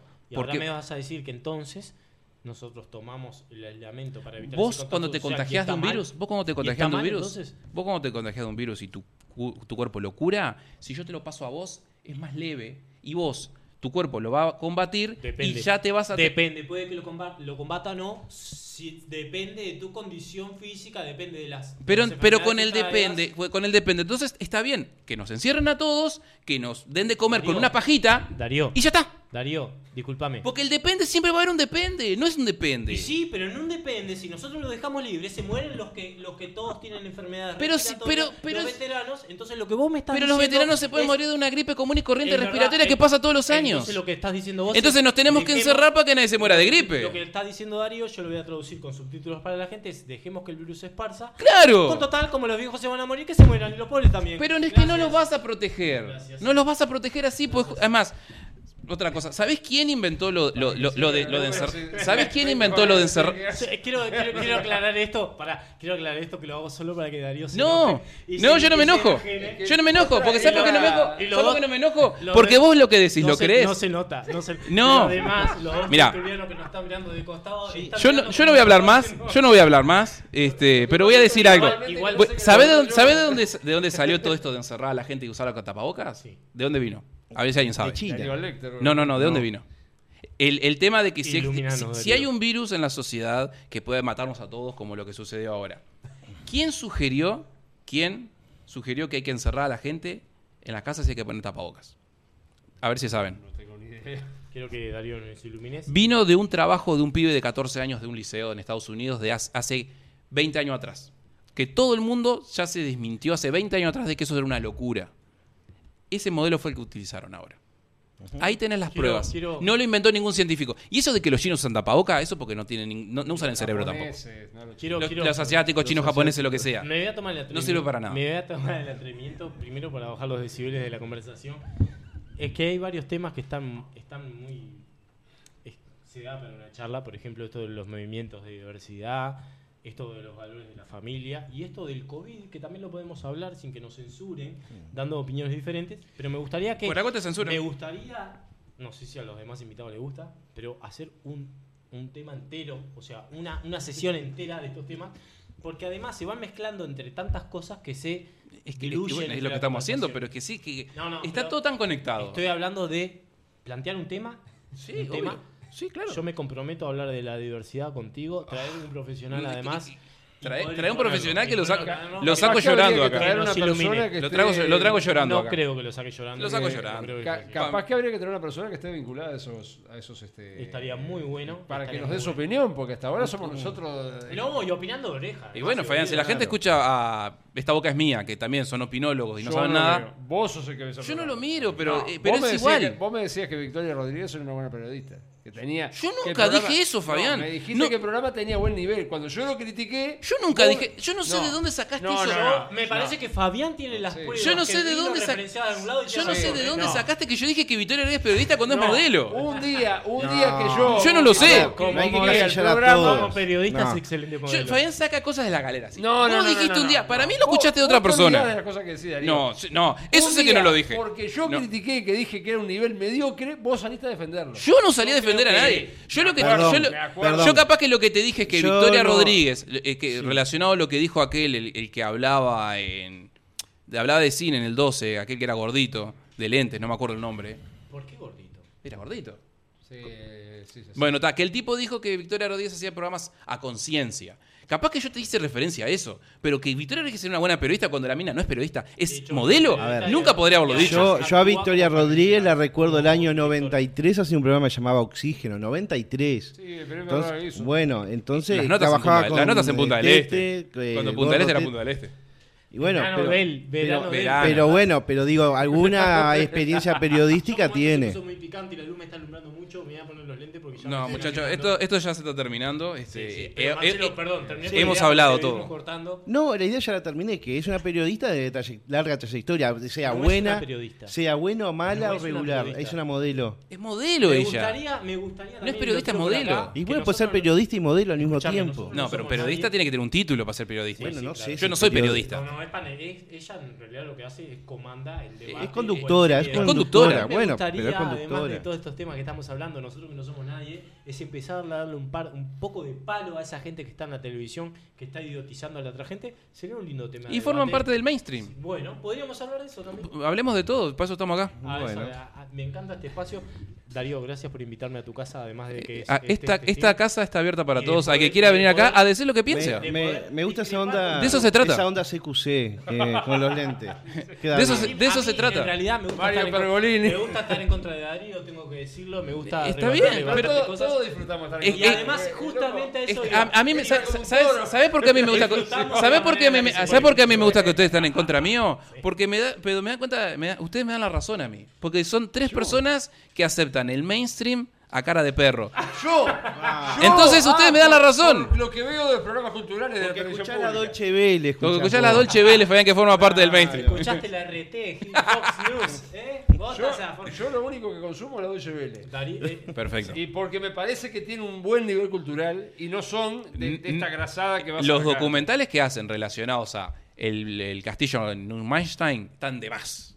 Eso están de más. Ahora, ¿Quiénes si te hablan de cuestiones políticas, ya están ¿Quiénes fueron cegados. los que le dieron por la Quiero cabeza la decir- vacuna y lo censuraron en YouTube. Fueron ellos. Quiero decir que los documentales de censuraron en apareamiento que tiene la Lo- voy a buscar. son muy buenos. Ajá. pero en tema de políticas, la verdad que, que están bastante cegados. Perdón, Fabián, que te diga, que te Puede diga, ser, pero, bueno, pero puede bueno. ser. Pero bueno, bien. He disfrutado mucho de este Eh, hoy, hoy estuvo lindo, estuvo lindo, se, se puso picante, picante, todo, está todo. picante. Esto vamos hoy Ya, no ya- no sé ni, no sé ni qué título. Ya no sé ni dice, qué "Mirá, título. acá está, ¿Qué título ponerle a este programa? grupo, ¿eh? Ya no sé ni qué título ponerle al programa. De- tiren, bueno. tiren, De este. Putería. hecho, nos quedaron, nos temas afuera. Nos quedaron un montón de temas afuera, pero los vamos a hablar en la próxima. Así que bueno, algo, más que quieran decir, muchachos. ya se pone loco, entonces. Yo lo único que quiero decir es de vuelta a recargar, recalcar. No somos, por favor, no somos, me pones en subtítulos para la gente que no tenga... Los discapacidad. pone automáticos. Perfecto, no somos amigos de nuestros hijos. Somos aquellos que le están dando las herramientas para que se formen, ni siquiera aquellos que formamos a nuestros hijos. Le estamos dando las herramientas, utilicémoslas bien. Nosotros somos nuestro, nuestros hijos son el mayor experimento que nosotros podemos hacer en nuestras vidas. Tratemos de hacerlo lo mejor posible. No extrapolemos nuestras necesidades personales, nuestros proyectos frustrados hacia nuestros hijos. Dejémoslos ser, pero demos las herramientas conscientes para que lo sean. Por favor, padre, por favor. Espectacular, coincido contigo. Gracias. Bueno, un saludo para todos. Bueno, un saludo para todos. Esperemos que, que este podcast que se puso largo, no sé, creo que tuvimos como dos horas más, no sé. Pero sé. divino, estuvo divino. Fabián, si querés decir algo que en todo este encuentro no, no. has eh, intervenido poco, Es que Fabián tiene que hacer las cosas justas como dice siempre. para que vos, para que vos le digas que está equivocado. Y para que yo diga que está equivocado. Lo que pasa es que hoy ya tenía enemigos. Eh, Era- era- eran dos contra uno. Venía no. planeado, venía planeado un 3 contra 1. Mirá cómo quedó colorado. De Y además locura. está alegre porque está como que le gusta, le gusta pelear. Me encanta la polémica. Mañana va a buscar, mañana va a buscar. No, no voy a buscar nada porque yo tengo razón, ya está. Ah, bueno. el, el podcast de hoy se tiene Me que encanta- llamar Yo tengo razón. Yo tengo Yo tengo razón, yo Ahí tengo va. razón, está, me encantó. Yo tengo razón. Yo tengo razón, me encantó. Bueno, muchachos, programón, hoy programón. Bueno, ya se está terminando el año. Capaz que para el próximo pongo un arbolito, un arbolito de Navidad acá porque estamos, ya estamos No, cerca de la Navidad. viene de los cristianos. Te están, estás Te están lavando el cerebro. Eh, me encanta, me encanta la Navidad. Tengo que decir lo que me encanta la Navidad. Bueno, Sí, perfecto. De mi parte, muchas gracias a, todos A ustedes, por a- compartir este momento. Gracias muchachos. Esto se tiene que repetir, se va a repetir próximamente. Bueno, chau chau. Chao, chao.